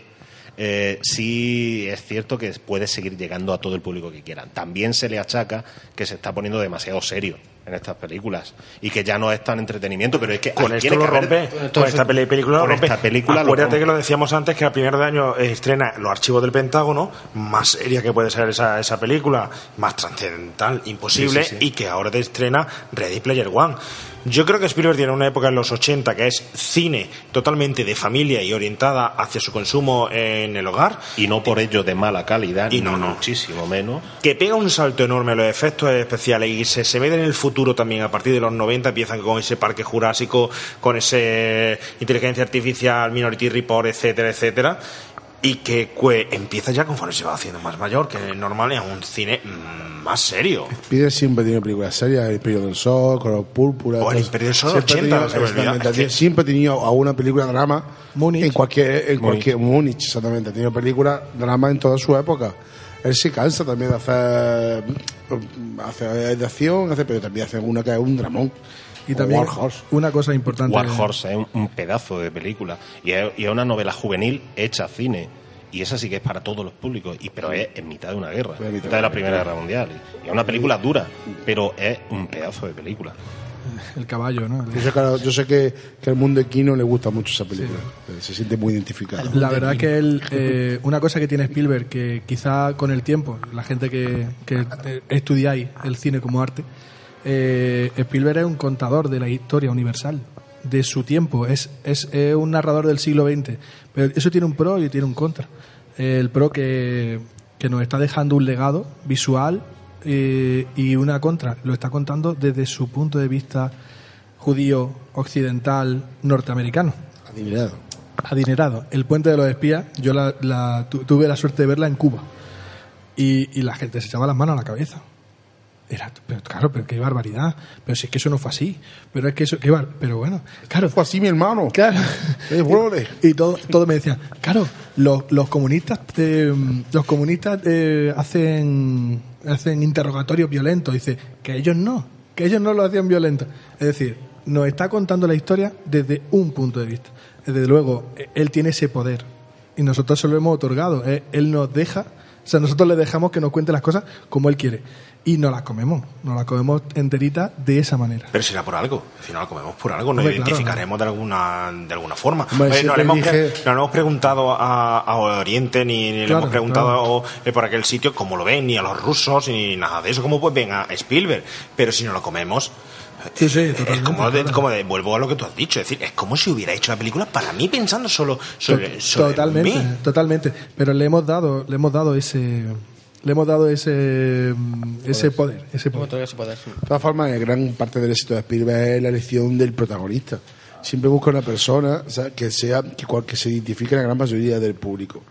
Entonces, el protagonista siempre es un Mindundi. eh, siempre es poquillo, incluso ah, uno de los problemas que tuvieron los, los diseñadores de la parte virtual de esta película fue buscar ese- esa idea de, de Perceval que fuera eso, o no fuera ni muy guapo, ni fuera muy, ni muy atractivo, pero sí lo suficiente como para ser protagonista, pero que cualquier persona se identificase con él. Porque siempre busca eso, busca perfiles, y es gran parte del éxito de sus películas es eso, que cualquiera pues, se, se identifica con, con el prota que se Por llama cierto- universales y mundanos es que son Oye, personajes un- universales una, una pregunta que lanza si ¿os ha molado el protagonista? Eh, ¿El actor? Sí. Sí, a mí sí me ha gustado. a mí me ha gustado su avatar más A mí el avatar me ha gustado más. fíjate. Estaba guapo, esto es verdad. el, ava- el avatar del actor eh, de- a, mí- a mí me ha gustado un poco menos el avatar, pero lo he visto poca cosa. la chica la chica tiene persona- mucho más peso que Sí, eso a decir, me, ha, me ha gustado mucho más el personaje de Artemis y me, Sí. ha, me ha encantado el personaje de H. sí muy y bueno. además, inesperado, ¿eh? sí No, y ni perdona leche, vamos, en cuanto Ah, ha bueno. dicho En cuanto como- Pues para mí sí fue inesperado. En Yo- cuanto ha dicho la frase, puede ser un tío de 150 kilos en el sótano de la casa de su madre, yo ya sabía que era una chica. Vamos. Esa sí en el Pero libro. tú no, tú no viste, tú no viste la- tú no te has leído el libro, Yo tú no, no. te habías leído No, el libro. no y lo que vamos la diferencia, porque yo cuando estaba viendo la Cuando película lo ha dicho, lo sabía. Lo repito, yo no sé es si una, película, una persona que no ha visto la película, él no ha leído el libro, cómo podía ver esta película con el montón de referencias y no traer una, una previa, una previa hecha. Ahí entra Spielberg. Claro, ahí, Ahí entra Spielberg en cómo yo, me incluyo yo, porque yo no he leído el libro y yo no soy demasiado gamer, pero mm, he entendido perfectamente la película porque aparte de todo el mundo de los videojuegos, lo comentábamos antes, es que eh, ya no solo que el cine se crea que es parte de, de la cultura del siglo XX, es que los videojuegos son mm, parte de la cultura, del imaginario cultural general eh, de las últimas tres, cuatro décadas fácilmente. Entonces, hay juegos que yo a lo mejor no he jugado en mi vida a ellos, pero sé perfectamente que ese personaje es de, de Halo. De Halo, por Claro. ejemplo. Mira, El no, Halo sí, al Halo sí El, no, el escenario, el escenario de Minecraft se Sí. ve perfectamente. Yo no soy eh, gamer eh, y pero- lo identifica. Pero ¿qué hace Spielberg? Spielberg te, te vende una cosa que es, no te has leído el libro, no te preocupes, porque te lo voy a poner de manera que aunque seas lerdo, lo vas a entender. Eh, Vas a entenderlo porque es un mensaje muy universal, muy para captar a todo el público posible. Oye, ¿qué opináis? Eh, espérate, antes de eso, eh, no hemos contestado la pregunta que, que- que ha hecho Alfonso del, del- del personaje. Eh, Rafa di- ha dicho que. Bueno, que ha dicho Rafa? No. Sí, que sí, que actor me ha gustado. Yo, yo opino, a mí no es el perfil de super eh, friki. No es el perfil de super friki ni de nerds ni nada de esto. Es un perfil de un muchacho normal. Normal. Es Lo más buscaba. parecido al protagonista de los Goonies. Normal, Sí, normal. tiran- tirando a, a- O de a- ET. O de ET. Pero aquí ha creado, aquí que en, en el Pero estamos hablando que, supuesto que este- T es un niño todavía, el crío es un niño, Elliot todavía es un niño y, y, y todavía no tiene una personalidad forjada como son los llaman maduros en los Goonies o como pueden ser eh, en este caso Perceval. Además siempre fijaron en el cine de Spielberg que aquí también ahí está muy achacado al guion y al libro. En lo que hay alrededor de ese personaje principal es fundamental. Ese personaje fundamental por él solo no sería nadie. No, Nadie. Es tan necesita- simple, tan, tan, tan, tan nosotros, tan cualquiera de nosotros, que si los que hay alrededor no sería nada. Entonces yo creo que por eso, aparte de físicamente o lo que sea, o tal, pero yo creo que ahí lo hace, eh, lo hace bien. Es decir, no busco el carisma del personaje para identificarme co- con él. Lo que busco es toda la película. No, todo- pasa, todo- pasa, en, pasa en ET, pasa en los Goonies. No, no, el protagonista solo no hace nada. Necesita de la pandilla. Y la pandilla, te está hab- habiendo también un, un tema que decíamos antes, es que no es, es gente mundana, no son superhéroes, son gente corriente y moliente, pero que eh, al conjuntarse con más gente, al hacer piña, al hacer pandilla, es como se convierten en superhéroes. Pues este, el mensaje de la película es ese. El mensaje que hay detrás es la unión hace la fuerza. El- entonces, claro, lo, lo quiere vender desde la unión con una pareja, como la unión de un grupo, como en la unión total de la batalla final. se van, van negando en toda la película. Yo no pertenezco a, nun- a ningún clan. Hasta que al final Hasta de la película dice no, no, sí, me identifico con un clan. ¿Por qué? Porque lo necesita. Necesita al Sí. clan para, porque él solo por sí mismo no puede eh, acabar. El héroe es so- ese, no es el héroe eh, omnipotente que, no, no, es alguien que por sí solo no puede. No puede acabar la aventura, no puede. Es, eh, es lo que dice Spielberg, es lo que te suelta, la amistad. Si es que siempre está hablando de amistad, amistad, ami- amistad. Ese hombre necesita un abrazo. Sí, por cierto, Ja- Javi, ¿quién interpreta A un caballo. Pues es lo, que, es lo que iba a contar, ¿no? Que yo creo que mucha parte del éxito de, de que el personaje, bajo mi punto de vista, sea tan creíble es que no es muy conocido, ¿no? Porque estamos hablando de un chaval que tiene 21 años, que yo... Es cierto que yo sí lo conocía por X-Men. Ah, te hace- refieres al, pe- al al, actor. al actor. Lo conocía por Cíclope, pero es verdad que si la elección del actor hubiese sido alguien mucho más conocido, a lo mejor el personaje no hubiese sido tan creíble, ¿no? No sé qué, no Sí. sé qué opináis. Sí, sí. Para sentirnos un poco identificados con alguien normal, no debemos de conocerlo, ¿no? Mm, En el, a ver, en el episodio séptimo de la Guerra de las Galaxias, de repente sacamos a actores bastante noveles para. mm, ahora ya lo empezarán a hacer famosos. Famoso. Harri- Harrison Ford, cuando empieza la Guerra de las Galaxias, no era nadie. Claro. Había aparecido en Apocalypse Now y poquito más. ¿no? Claro. Eh, a ver, eh, eh, tienes toda la razón. Es que pillar a alguien mundano, a alguien muy normalito, con el que el, el espectador medio pueda identificarse. Identificarse, este Y no solo con él, sino que Mm. con la unión de los demás, con esa unión que es Exacto. la fuerza. Y por eso digo el tema de, lo- de, de los actores, que prácticamente todos son noveles. Todos son Menos desco- el claro. que hace de Daito. El que hace Menos de el que hace, Daito. ah, vale, menos el que hace de Daito, vale. es que muy conocido eh, allí en la Indochina esta que es cantante, es cantante y actor. Sí, sí, sí, y es muy conocido, tío. Ha hecho, ha hecho sus películas y sus series y todo, y aquí se ha saltado a Hollywood con esta película. Pero supongo en Estados Unidos no No, será no, yo conocido, ¿no?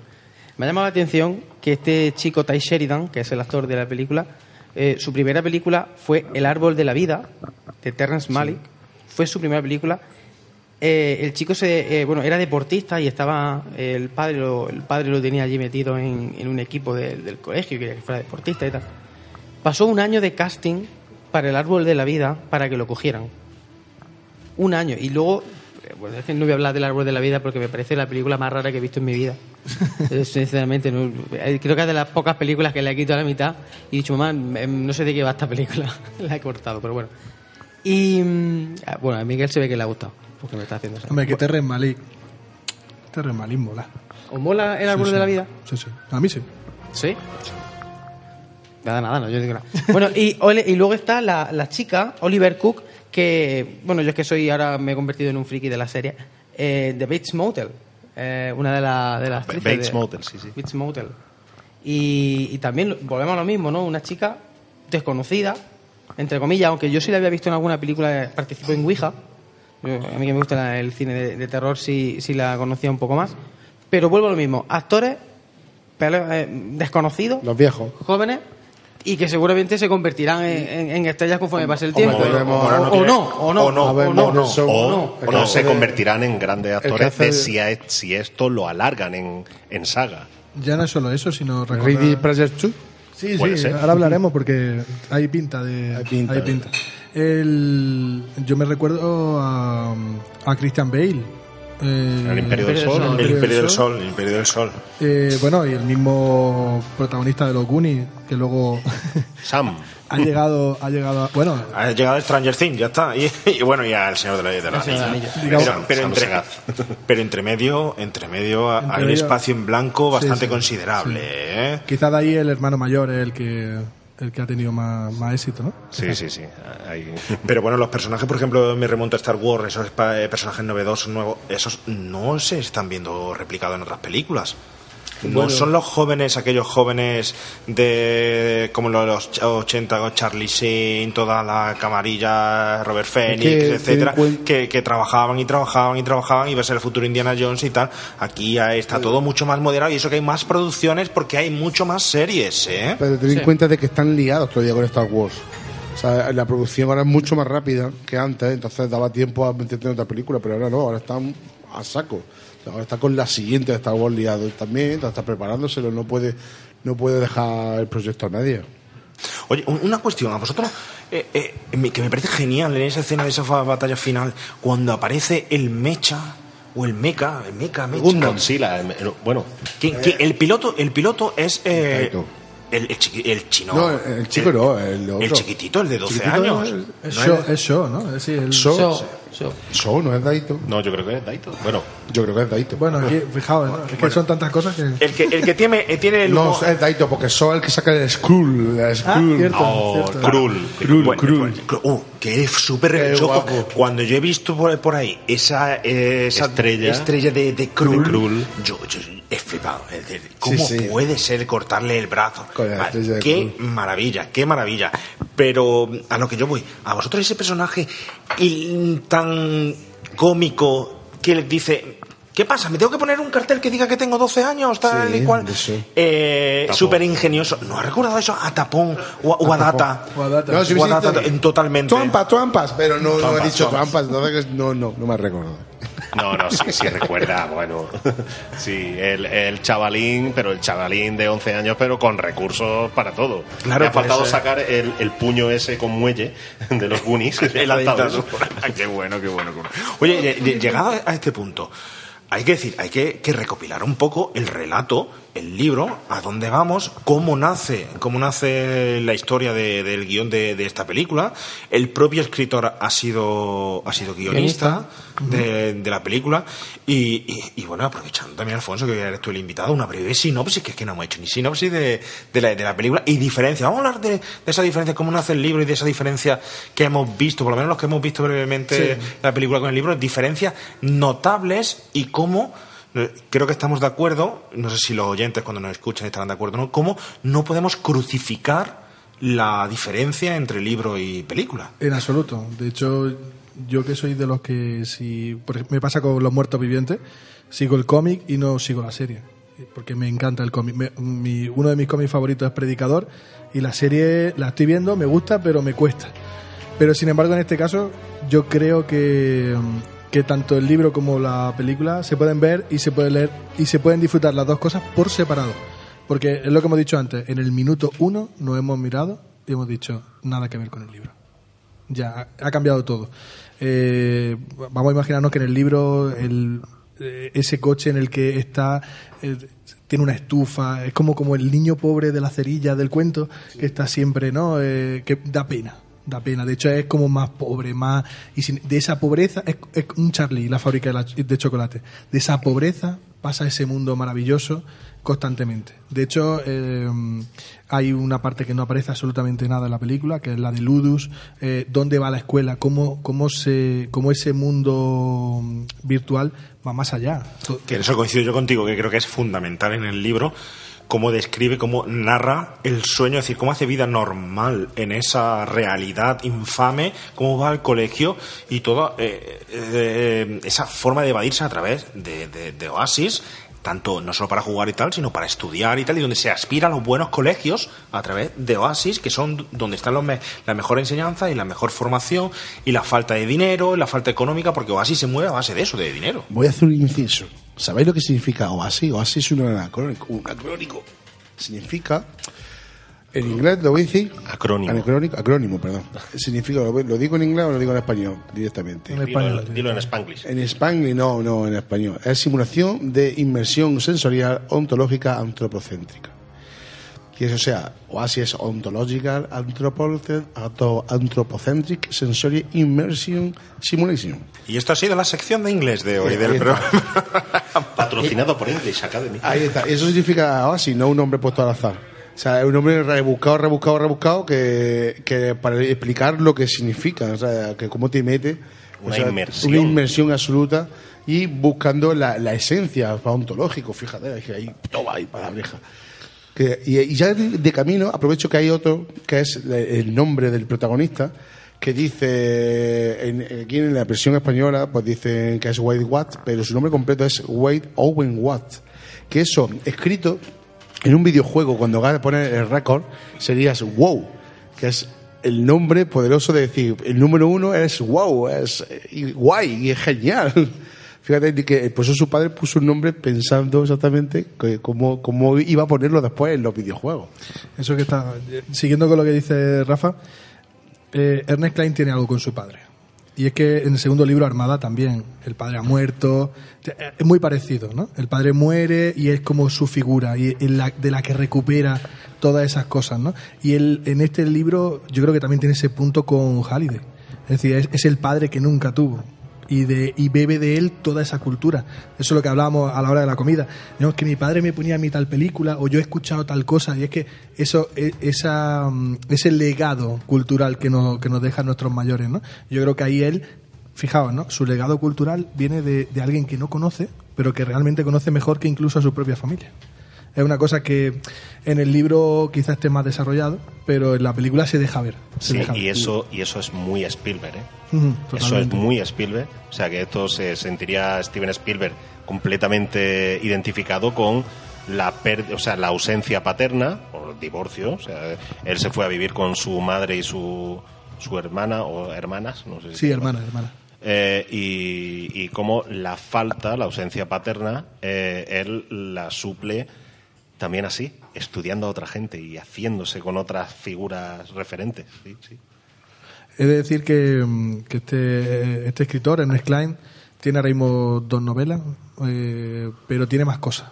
Eh, aparte de Ready Player One y Armada, que es la segunda novela, que es la que, eh, seguramente tenga también película, porque sigue ese, ese halo de referencias culturales y, y friki, por, no, por qué no decirlo, que también es maravilloso. Eh, está preparando Ready Player 2. Así que Eso, es, eso no lo había oído yo. ¿Eso pues, es cierto? Sí. Sí, sí. Eh, está ya con Ready Player 2, está, está ¿El mismo preparando. Spielberg? Sí. No, no, eh, digo Ernest Klein. Ah, Ernest, Ernest, Ernest Klein. Sí, sí, sí. Él está preparando ya Ready Es que Player sería, 2. sería de locos no aprovechar el filón. Sería Sí. de locos no, no, no aprovecharlo. eh, Está abierta, está abierta, Sí, se sí, queda la, abierta. la película queda como para hacer una saga gigantesca.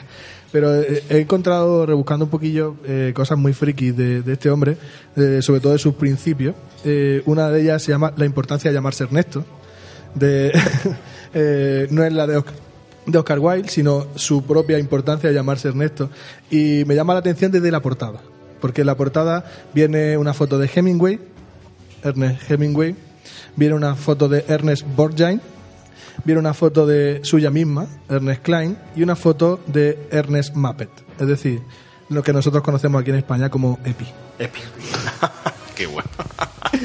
Y este libro es un libro de poesía, un libro de poesía que él además recorrió varios lugares de, de su de su tierra recitándola, con cosas como eh, The Skywalker of Hazard, lo que nosotros conocimos aquí en España. ¿Cómo se llamaba esa serie? No recuerdo. Los duques de Hazard. Los, los Duques de Hazard, The Skywalker of Hazard, eh, eh, Ultraman in the Rai, es decir, Ultraman entre el centeno, eh, todo referencias culturales, destrozando clásicos de la poesía. Este hombre es maravilloso, desde el principio hasta el final. Hablando de Ultraman, Ultraman es que iba a salir en lugar de Gundam. Ah, Era, y Ultraman el que sale en la portada del libro americano, porque también lo he visto yo por ahí, y el que se transforma en, en la batalla final con el Mecha Godzilla. Era, es, es Ultraman, digo. ¿Qué? Hubiese volado mucho también. Pero vamos, que, que ver Gundam, ahora que hubiese sido, hubiese sido mi personaje que ha echado en falta, Mazinger Z, hubiese sido en la calle. Y ahora Cuando- ya lanzo la pregunta: ¿cuál es el personaje que, que os, os echáis en falta? Cuando, cuando lo- es que cuando ha aparecido justamente Gundam en la, en la peli, lo he pensado eso, digo, falta aquí, digo, ¿se va a convertir en Mazinger? Y yo, uy, uy, Uy. no, casi. No, a mí yo, yo me falta Indy, me falta, de algún modo, no sé cómo, ¿Cómo ha sido? Sale el póster el cuarto. pero, pero como ahí dando caña con un látigo, no sé si látigo láser, no sé, pero ahí en esa batalla me hubiera faltado un Indy calado ahí con su Una espada láser hubiesen faltado también por ahí. Algunos se da y Sí, bueno. Darth Vader por ahí también hubiese faltado. ¿Y tú, Javi, qué opinas? ET, por ejemplo, yo no recuerdo que saliese. Sí. ET.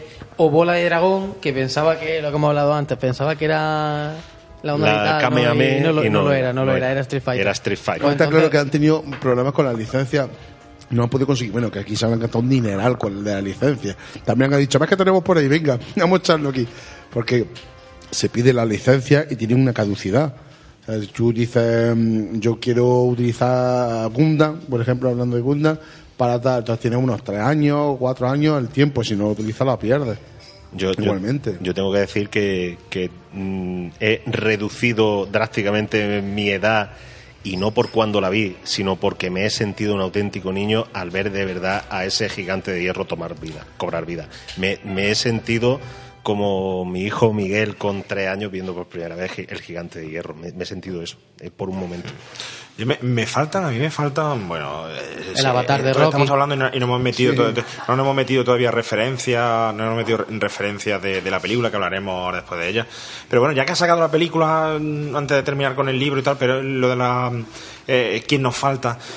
Yo, por ejemplo, me falta, si, aprovechando Warner, ¿vale? Me falta, por supuesto, un avatar de Rocky. Rocky pegando gancho en la, en la guerra final. ¿eh? Pegando, sí, pe- ¿por pues sí, no? ¿Por pues, no? ¿por qué no? Puede, Sí, sí, puede- sí, puede sí. salir. Sale, es que me- sale Freddy Krueger, por ejemplo. Claro, porque sale Freddy Krueger. Pero y hablando, hablando de Warner, eh, por supuesto me falta el Batman de Tim Burton, es de Warner. No, que aparece, aparece No, no, al no, No, no, ese es Batman. el Batman Aparece- antiguo. aparece Ah, vale. es el. Batman antiguo. West. Entonces me, fa- me falta un personaje tan importante como ese. Hablando de Warner, me falta. Porque es Spielberg, Amblin, pero es Warner, ¿vale?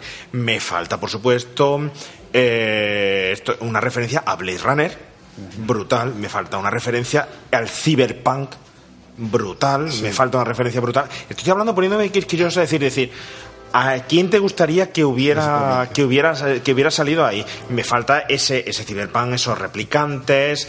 eh, ¿Qué más me puede faltar? Me falta, por supuesto, un Mazinger Z, como hemos dicho.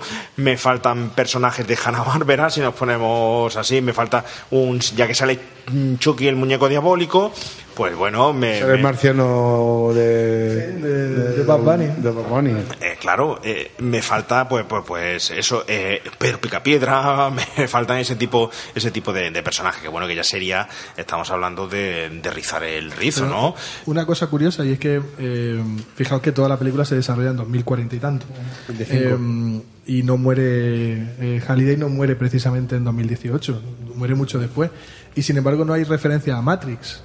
Sí. O, Claro. o a películas. Bueno, de- eso tampoco es cierto del todo, porque hay un póster promocional que sí es de Matrix. ¿eh? Sí, sí, eh, exactamente. Sí, hay un póster que sí es Matrix, de hecho, en ese póster llevó el cinturón de Han Solo, ¿eh? el protagonista. ¿eh? Y hay una referencia que yo creo que la película es todo ello y no la tratan como referencia como tal. Y ahora ya digo, lo- hablaremos de referencias que me lo, me lo describe perfectamente Spielberg y el libro. Yo cuando empiezo el libro a leer el libro, yo veo una película. Yo veo una película y voy a decir qué película ve- veía. Yo veo El último Starfighter. Yo veo ese niño en las caravanas, en las caravanas, jugando a su máquina, a su videoconsola, metido en un punto donde consigue los puntos y cuando se pasa la, la fase, la máquina, lo llevan a otro planeta. Yo veo ahí, en esas caravanas puestas de una forma totalmente alineada, como si fueran bloques de pisos, En vertical. en vertical y una y un- unos jugones dentro de, de un, de un oasis y un chaval joven como él, lerdo, que al fin y al cabo es como el protagonista del último Starfighter. Yo veo el último Starfighter, pero me hubiera hecho falta una referencia con el escudo, la espada del último Starfighter o el personaje ese alienígena reptiliano Sí. del último Starfighter. Esos mis apreciaciones. Yo digo dos cosas. Mi personaje, ya que estáis hablando mucho de Batman, yo entiendo que Batman os pueda gustar mucho, pero eh, por Superman. Es que no hay, no hay, no hay. Bueno, pero el, el malo Nolan sí tiene un avatar que Sí, es cierto. evoca a Superman. Me, me fastidia que hayan cogido a, a- a Bizarro. a Bizarro y, y que Superman se vea de esa manera cuando A Superman mí es- también me fastidia, me fastidia eh, en también. fin. Pero, pero sale Joker, sale The, The Stroke, sale The, Catwoman, The eh, Saw, sale Sí, sí. Catwoman, sale también Harley Quinn, o sea, salen muchos personajes de DC. Yo quería preguntarte, Rafa, tú que ahora vas a hablarnos de, de referencia, ¿has encontrado alguna referencia a una película de Schwarzenegger que no sea Terminator? Sí, claro que sí, Jack Slater 3. Ahí está. El último que, está. eh, que sale en el cine cuando en la carrera se ve Jack Slater 3 como estreno. Así, ese ha sido uno de esos momentos en los que, oye, que es un detalle, ¿eh? Que, es decir, es cine dentro del cine. Eh, eh, eh, una película Una maravilla. es, es una maravilla. A mí me ha encantado. como la mano de Terminator. Sí, No solamente, ¿sabéis, ¿sabéis qué ciudad, La- dónde la- se corre la carrera de, de esa, la, la carrera donde transcurre la primera prueba? ¿Sabéis cuál es la ciudad? Delta City, la de Robocop, tío. Se ve los carteles de Delta City. Y yo, y yo tengo que decir una cosa, creo que lo comentamos a mediodía, que yo también veo, aparte de que le veo muchas, para- muchos paralelismos a esta película con Tron, porque Sí, lo sí, hay, mucho o sea, más. eso de una realidad virtual frente a la realidad y cómo el buscar a la persona en la realidad virtual puede tener consecuencias en la vida real. También le veo mucho con eh, Ron Ralph. Le he visto muchas cosas por el, el tema, el tema de la carrera, Sí. como eh, el- la manera de entrar a, a un nuevo nivel. Sí, sí. Por cierto. Romper Ralph 2, que está ya previsto próximamente. Sí, para el verano que viene, El que estreno, ¿eh? Que no es ninguna película menor ni nada. Romper Ralph fue. En internet. Ahora se ha metido en internet. En internet. Ya no en la sala de que digamos que, que la sucesiva a Tron era ese Rompe en Ralph adaptada para, para los niños, ¿eh? Y yo rompo una lanza también de un, un estilo parecido, por muy mala que pueda llegarse la película, parecerle a alguno, que eh, eh, eh, antes de todo esto estaba Pixel, ¿eh? Sí. Esa película que hace ya ese amago y ese intento por hacer algo parecido aquí a, a esta película. Hombre, yo en eh, Off the Record he mencionado que yo resumiría esta película como la unión de Tron y Matrix. Es un- le- bebe de las dos fuentes y surge esto.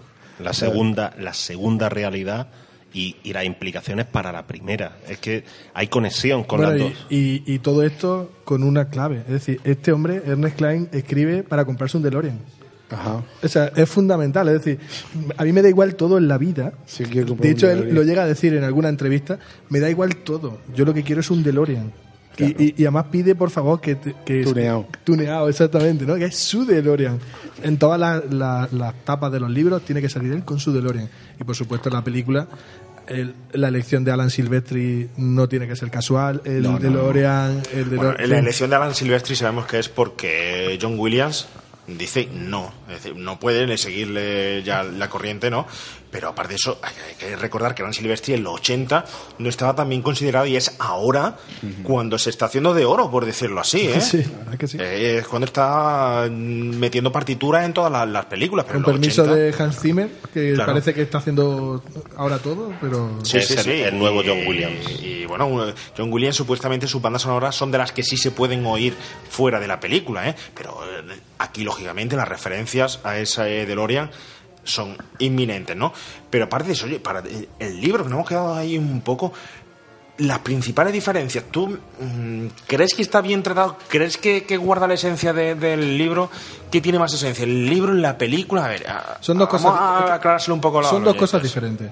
En primer lugar, el libro, eh, el protagonista único es él. eh, y sí, hay gente. Pero ese rollo de la amistad, de el grupito de amigos, eso es Spielberg. Eso es Spielberg. Él tiene enemigos. Que sí, que está enamorado de ella, pero que, que él no le, deja, no le da pista a ella hasta que él lo ha terminado. ¿De acuerdo? Y de, hecho, ella, de hecho, ella aparece mucho más al final del libro Claro. y aquí la meten a mitad de la, peli, de la Sí, película. sí. ¿eh? De hecho, la segunda prueba la resuelve ella. eh, pero en el libro no. Imaginaos que en el libro no, esto, eso te pide. En el libro, de hecho, en el libro, por ejemplo, eh, una de las pruebas, por eso digo que merece la pena poder le- leerlo y verla, porque da igual, porque te va a sorprender de las dos maneras. Eh, la escena del resplandor, en realidad es con juegos de guerra.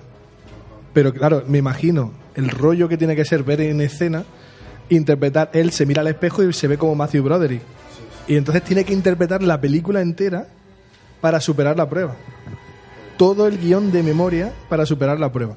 Hay cosas que en, el- en literatura quedan bien, en, en escena no, y yo creo que ha sido un acierto total cambiar Juegos de Guerra, que es una de mis películas favoritas, por El Resplandor. Guau, eh, la verdad que está chula la escena de resplandor. Pero y la primera parte, es decir, y la primera parte, es decir, la primera prueba. Y la primera prueba donde, igual, Donde eh. se ve perfectamente una abstracción de el personaje real.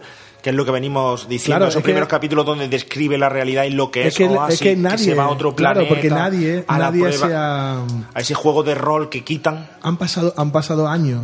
Es decir, eh, ya nadie busca el huevo. de- ya todo el mundo se ha cansado. En cambio, aquí sí, aquí están los Gunther que está a saco buscando, haciendo la en, el, prueba. en el libro hay Gunther, pero son como los frikis, son, son esos soñadores, ¿no? Y la empresa que está como manteniendo a raya a los Gunther. No, no, aquí no, aquí está, No, aquí está el orden todo- del día. Lo más importante es buscar el tesoro, vamos. Exactamente. Mucho dinero, vamos. En el, en el libro, la primera prueba, tiene que entrar en una mazmorra. Como, eh, de hecho, tiene eh, la pista está en un libro de juego de rol de dragón y mazmorra. Claro. Ay, y, y quizá- ay, y quizás vaya ese- a entrar en un tema. Claro, y quizás es, es el momento en el que del libro que más se explaya en una prueba. Es la prueba que más describe. Sin duda, sin duda. Y no existe esa carrera. De hecho, tiene un personaje dentro que además existe en los libros de Dragón y Mazmorra, que es un esqueleto, que tal. Y al final de todo, de toda la mazmorra, porque además es un, eh, da miedo, pero da miedo porque eh, en el libro eh, pasa igual que en la película. Si te matan, tienes que empezar de cero. Y él da igual que empiece de cero porque es un pobre desgraciado, no tiene dinero. Pero, pero no tiene dinero para volver al sitio donde está la prueba. Entonces, Efectivamente, eso es muy importante porque es como otra prueba dentro de las pruebas. Se queda sin dinero en el libro y no puede volver al punto de partida. Hay que decir que lo que tiene eh, este el guion de esta, de esta película o este libro es un, un hándicap que nos ha gustado a todos, que nos ha encantado a todos de niños y que le gusta mucho a los niños hoy en día también y que sigo- seguimos practicando que es como cine dentro del cine, y en este caso estamos hablando que es como juego dentro del juego, los videojuegos dentro de otro juego. ¿Cuál es ese juego?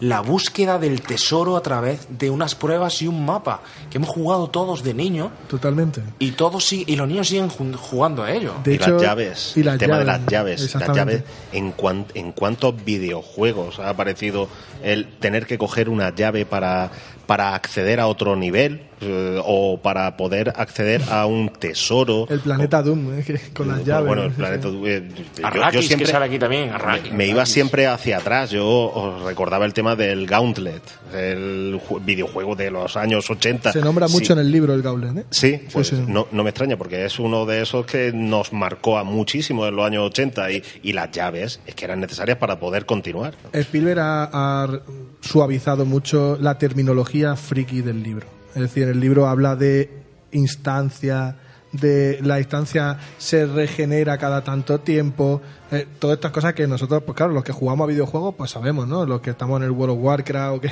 pues que una mazmorra, no, es que esta mazmorra hay que hacerla antes de 12, cuando pasan 12 horas vuelve a hacerla, no sé qué, en fin, todo este tipo de cosas, ¿no? En el libro todo eso te lo describe a la perfección. Es decir, si eres un jugador, lo disfrutas Yo me acuerdo que hay un momento que describe perfectamente cómo él, de tanto jugar en esa fase para intentar pasarse la partida, le dolía las manos, temblaba, le Sí, dolían sí. lo- los brazos, como a cualquiera que cuando íbamos a los recreativos. Es decir, está muy basado en experiencias que podían ser realmente ciertas. Sí, es verdad que una mm, distinción total es siempre los libros con la película.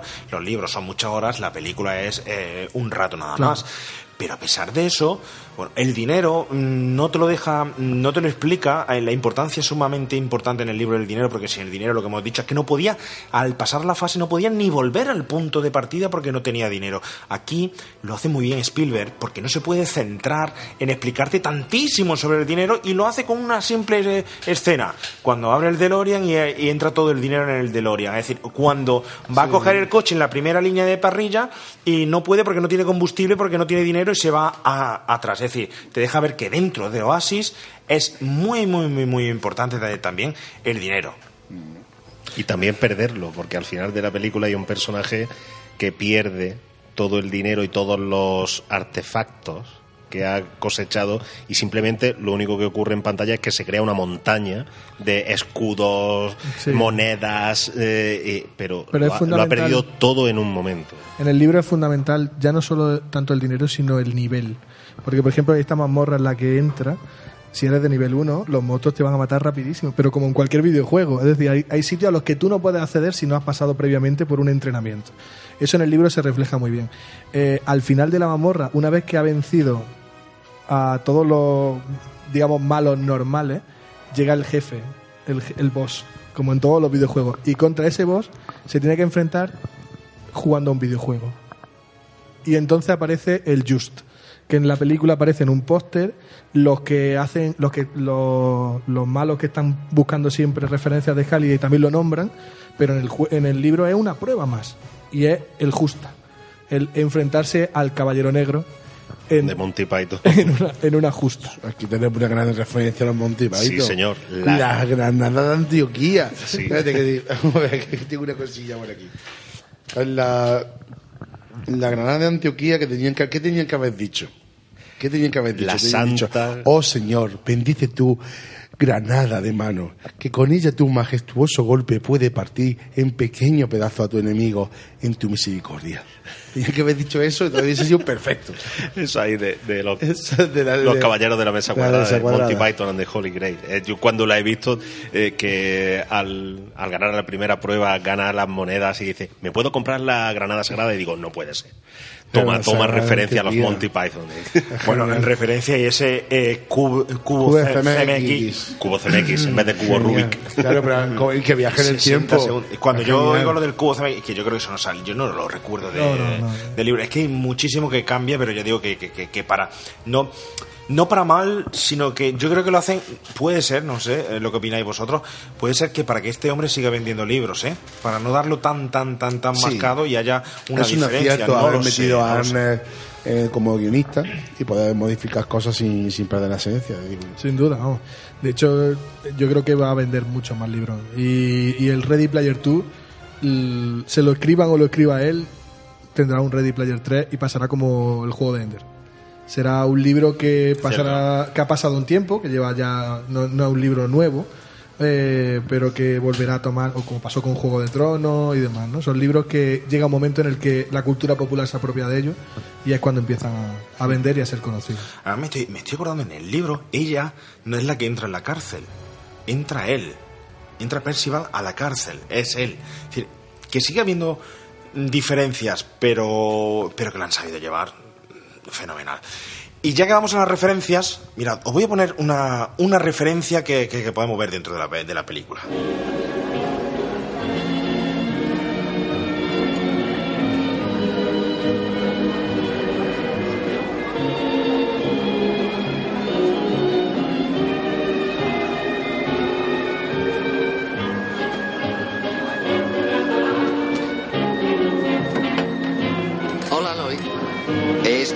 Tiempo fuera, pero ya estoy aquí. Buenas noches, señor Torres.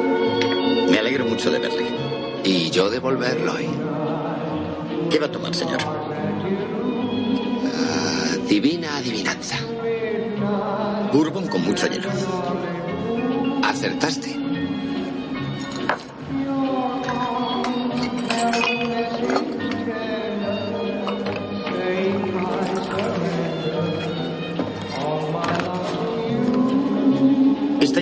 Señor Torres. ¿Invitado? Su dinero no vale aquí.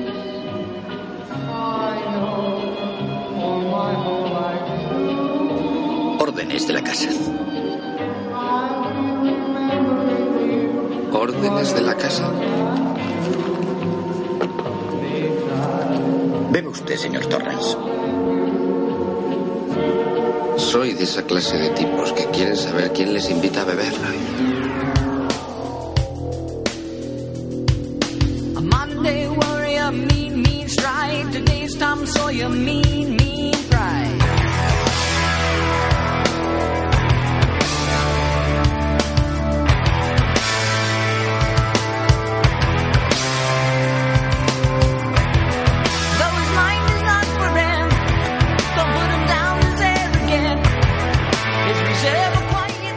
Miguel, a ritmo de Tom Sawyer.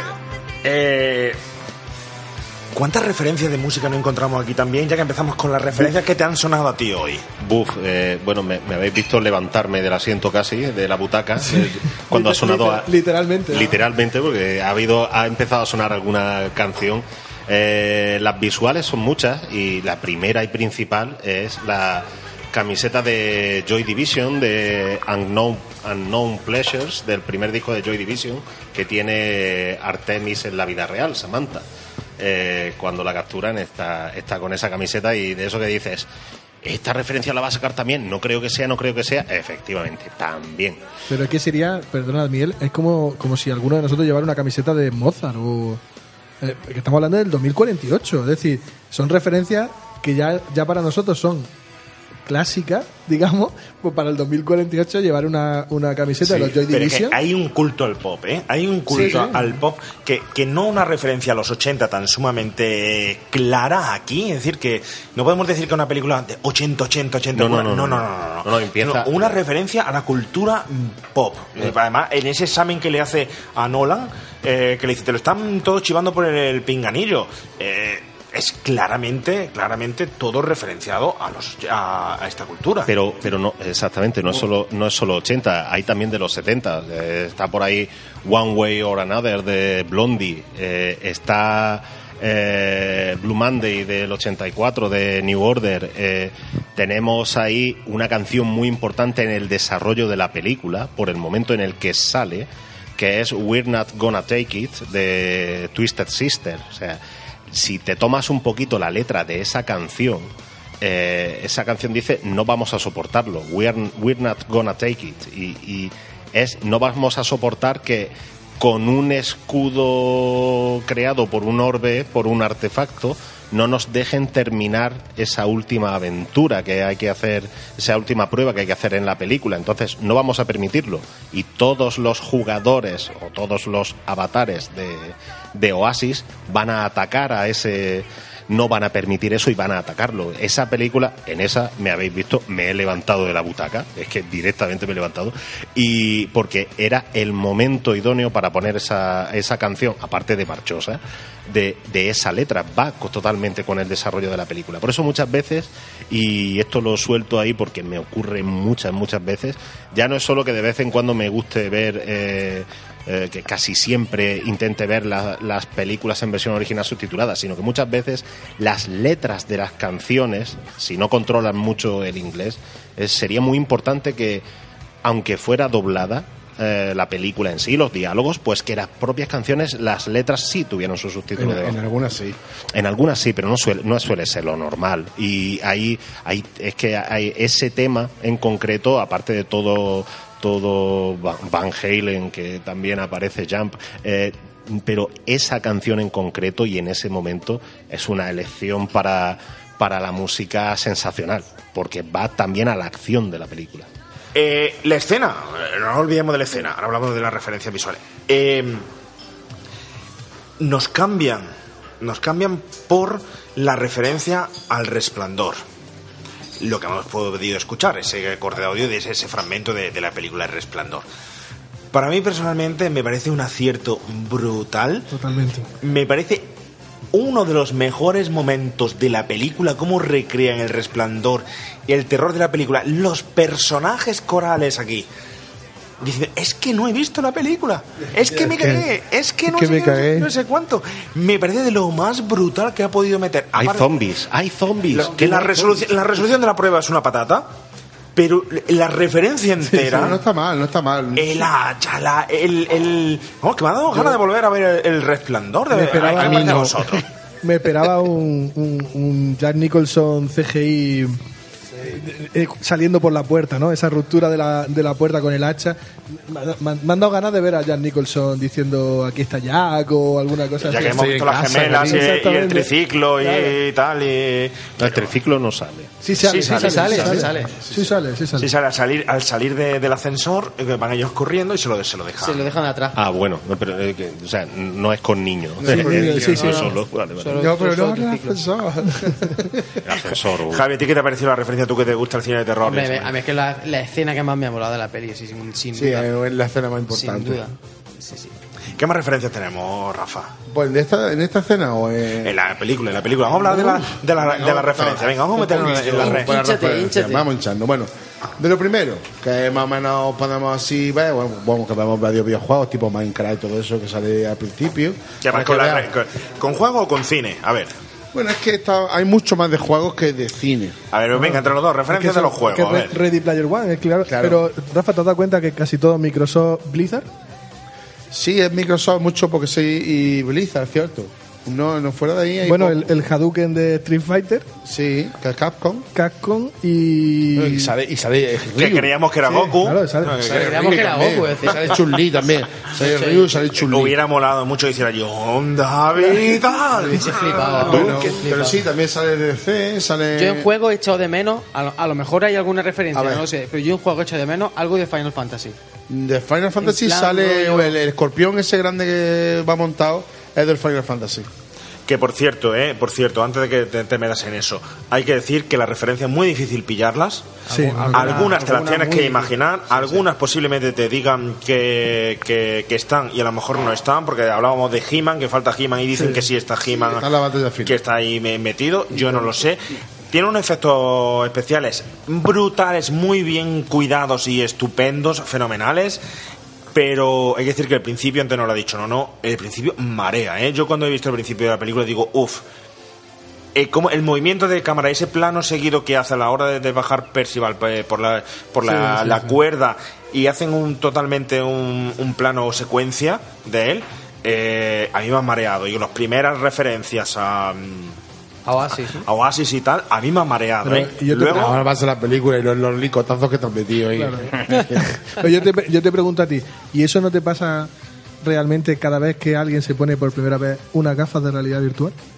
Es que Spielberg no da punta sin hilo. Pero yo no creo que vaya por ahí. Yo ahí, eh, perdona, pero ¿sabes dónde me he ido? Digo, me van a meter la pata la van a cagar como en Transformers.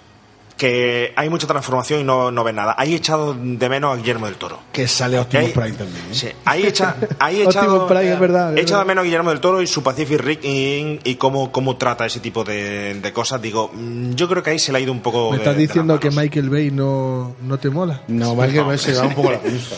No, pero la película ha ido increciendo, ¿eh? Sí, cada vez sí, de, sí, de las cosas y luego te has adaptado perfectamente a la forma visual y a la hora de, de- de narrar, como la Sí, narras. a medida que vas comiendo palomitas se te pasa la borrachera. Que ya te vale. Pero vamos, pues vamos a empezar diciendo así algunas importantes. Pues el DeLorean, evidentemente. El DeLorean y todos los coches que salen alrededor. Voy a decir la de coches conocidos. Que en la primera Tenemos prueba... al, al coche fantástico. Tenemos al- a la furgoneta del equipo A. Tenemos al Prism Fury de Christine. Que ahí está.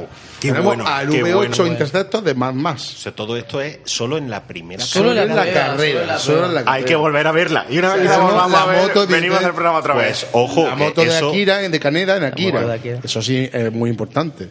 Tenemos el Max 5 de Meteoro. Tenemos el Fórmula 1 del Pole Position, y ese juego clásico de. Te caga, Pues está aquí en este lado izquierdo, ahí está. y conductores, pues se ve a Ryu y se ve a Lara Croft. Bueno, mm, el Batmóvil de los el 60, Batmobile de los 66. 66. De los 60, sí, sí. También se ve, o sea que fíjate la cantidad de Eso coches. es brutal. Cuando yo vi el Batmóvil a punto de caer, 66, eso, sí, sí, sí. brutal, brutal, ¿eh? Le- uf, madre mía. Hay varios momentos con Batman. De hecho, hay una cosa en la banda sonora, eh, la- las referencias de Silvestre a sí mismo en Regreso al Futuro. Ese tinening, ¿no? E- Ese momento de. Pero es que también hay otros momentos, eh, eh, extractos, microextractos de Batman. De, de películas Warner. De películas Warner. Que no sé si coincidirán con la presencia de alguno de los de alguno de ellos en pantalla, no lo sé. Sí, sí, no lo sé. Hombre, salen muchos personajes de superhéroes, pero vamos, sobre todo de DC. De Marvel casi no hay nada. Es cierto. De poquito. Más mención que, que personaje, ¿no? La época de, época de la Warner. La. Warner tiene DC. Que Warner es DC. Claro, no, Sí. ahí- No, es que ahí- es de Warner. Sí, vamos. Claro, claro, por eso. Ahí se por eso. un poco. vaya. Bueno, pero también deja caer alguna cosita que no tiene que ver justo con el conglomerado empresarial. O sea, la referencia a Padawan Sí, claro, pero solamente Tiene que dejarlo caer. No sale, o sea, no es creíble. vamos. no sale nada visualmente ¿Qué- de Star Wars, no sale Sí, nada. un- o un X-Wing. ¿Ves, cómo Joder, salía algo de Star Wars? mía. Porque se decía que no había conseguido los derechos de, de- de- de Disney, que Disney no había cedido nada, que por cierto, mm, Disney se tenía que dejar de tonterías y haber dado un poquito más aquí, Pero ya no que, lo hizo, ya que lo hizo en Roger Rabbit eh, y se Nah. puso la- las pilas, eh, si se deja ver aquí es buen rollo y va a vender más, ¿eh? Va a vender más porque le interesa mm, hacer- Teni- Teniendo Han Solo del mes que viene. además. Hombre, teniendo Además, en cuenta, además. eh, el escorpión es de Final Fantasy y, y Final Fantasy, o sea, y Square Enix pertenece a Disney también. Sí. O sea, que, Es cierto, es cierto. O sea que sí hay algo de Disney. Es que no se puede evitar. Es que, Es que no. es que están metidos en todos lados. Hay tantas referencias, sí que eh, eh, eso, es que ya no son referencias ni de DC ni de... No, son referencias culturales de las, de las últimas décadas, muchas décadas. Son referencias que todo el mundo tiene y no meterlas, pues a lo mejor se le queda corto. Claro. ¿Qué más tienes? ¿Qué más referencias? Bueno, pues además tenemos referencias, bueno, hay un montón. Así importante, hay una, hay una frase en la película que dice, algunas personas pueden leer Guerra y Paz y seguir sabiendo que es una simple historia de aventura, o otros pueden leer los ingredientes de un envoltorio de un chicle, De un chicle, y descubrir los secretos del universo. ¿Quién dice esta frase? En una, gran- en una película muy importante del 80. Bueno, que en realidad no es del 80, pero bueno, es de nuestra cultura. Pregúntale a... LL. LL, Les Luthor en Superman. Es Pregunta- Superman, es Superman. Pero eso lo dice la misma película, que lo dice Les Luthor, ¿eh? Pero Lo hay dice. una frase importante. eh, y- Muy importante, muy importante. Claro, también otra frase importante. Esa pues, chuleta te la no pasado me, José no me entusiasma, no, no me entusiasma la realidad, pero sigue siendo el único sitio donde se puede obtener una comida decente. Groucho. frase La de realidad. Groucho Marx. De Grucho Mars. Y ningún hombre con amigos ha fracasado, que es de que vas a vivir. O sea, hay muchas frases a, a películas. Bueno, tenemos una gran referencia pues, a, a Banzai. Fíjate, es parte, él se viste como el protagonista de esta película que tenemos que traer al programa. Película ochentera de esas olvidadas que no sale en el libro, porque que en el libro tiene otra película favorita, no me acuerdo cuál, es, cuál era, Alfonso, tú lo Pues, sabes. conforme lo, lo hemos comentado antes, Sí. hemos dicho el nombre, pero no recuerdo ahora. Se me ha ido, se me ha ido, lo siento. Pero, pero sí, pero en el libro no sale. El soltero de oro. Y me, me, Sí, me- Arthur. Arthur el soltero de oro. Arthur el soltero, sí. Pero me hace mucha. Me resulta muy extraño que, que- que se vista como ese personaje de chaqueta y tal, que su avatar se lo ponga como el protagonista. Que por cierto, el otro día pues vi el corte de, de- de- de- la película. Mira, mira, mira. Dale, dale, dale caña. Le vamos a dar. modificado la trayectoria. Aquí 01. Ha modificado rumbo previsto. Cambio. 5-0. Aviso de emergencia. Ha pasado a la fase 2. Repito, ha pasado a la fase 2. ¿Qué es la fase 2? No podéis hacer nada.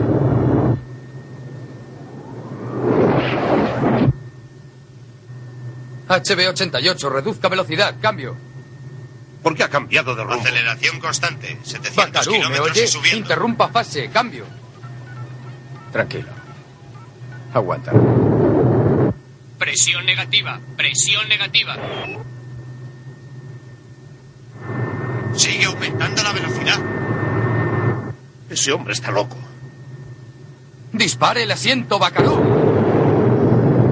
MB88, ¿me recibe? ¿Me recibe? Cambio.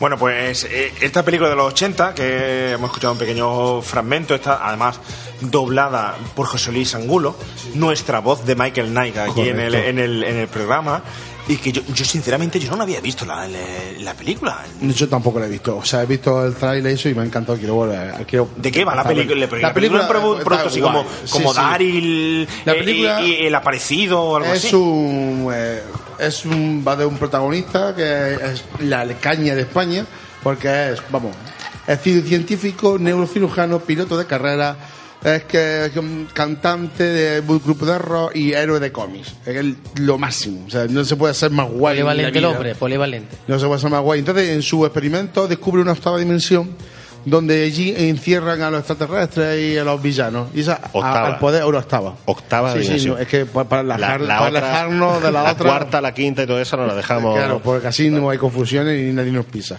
y, y en esa, y en- eh, pues se abre ese portal eso- y donde los villanos y la policía de eso pues ponen en peligro la tierra. Y él, con sus amigos de, de los mundillos de la música, en el mundo de, de los, los médicos que son. y los cantantes, pues luchan contra. eh, para- se meten para poder solucionar el problema. O sea que la película aventura en toda regla. Un paso, un paso, pasón de un película. ¿no? Además, el prota es el de, el de Robocop, ¿no? El prota es Peter Peter Weller. Weller. Robocop. Robocop, bueno, eh, Oye, pero, hay- pero, eh, pero por Robocop. ser- ¿Hay referencia a Robocop en la Claro. película? Sí. Sí, el Delta City. Y- No, y, Delta- y sale como avatar. y sale como avatar Sale como también en la escena de final, que en la escena de final salen muchísimos avatares.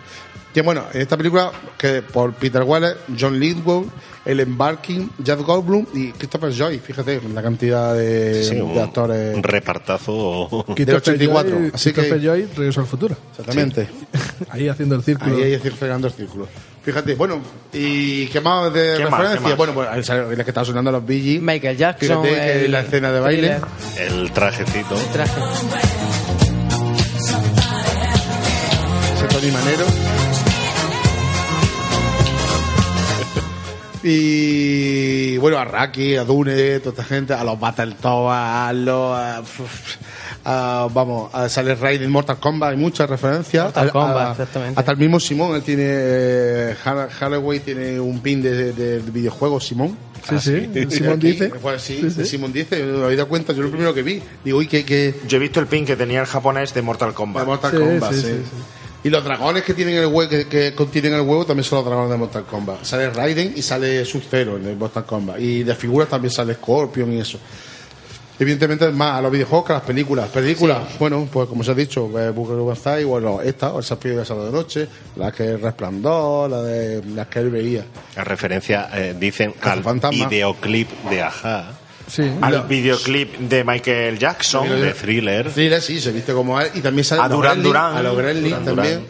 Duran. Los Gremlins sale en la caja donde está el, el orbe. Sí. Buenísimo. En la En la caja del de- Mogwai. En la caja del Mogwai. Y bueno, y una cosa cuando dice el hechizo de gran alto nivel, Ah, hombre. anar, rasgar, ubar, desbajar, dosier, Dosier, diez benguer, que es de Excalibur. Por favor, que es que dices madre Morgana, mía. sí, de- yo es que, te- es que, claro, yo me he puesto ya ahí a Helen Mirren diciéndolo a Nanazrag, Udbas, Besar. Dosier, diez. Ahora han nombrado el Battletoad. Battletoad, y sí. Quizá el Battletoad sea uno de los videojuegos de esos hiper difíciles Y de hecho, eh, eh, la fase en la que hay una carrera, precisamente, es uno de los, de los retos entre jugadores. Es decir, eh, eh, de esas cosas que te desesperan porque casi nadie, y me incluyo, casi nadie la termina. Pues evidentemente, pues una película como se, se ha contado, 240 referencias. Referencias. ¿Cuál es, ¿Cuál es la que más os ha llamado la atención? Vamos a hacer una pequeña ronda. ¿Cuál es la referencia que más te ha llamado la atención a ti, Rafa?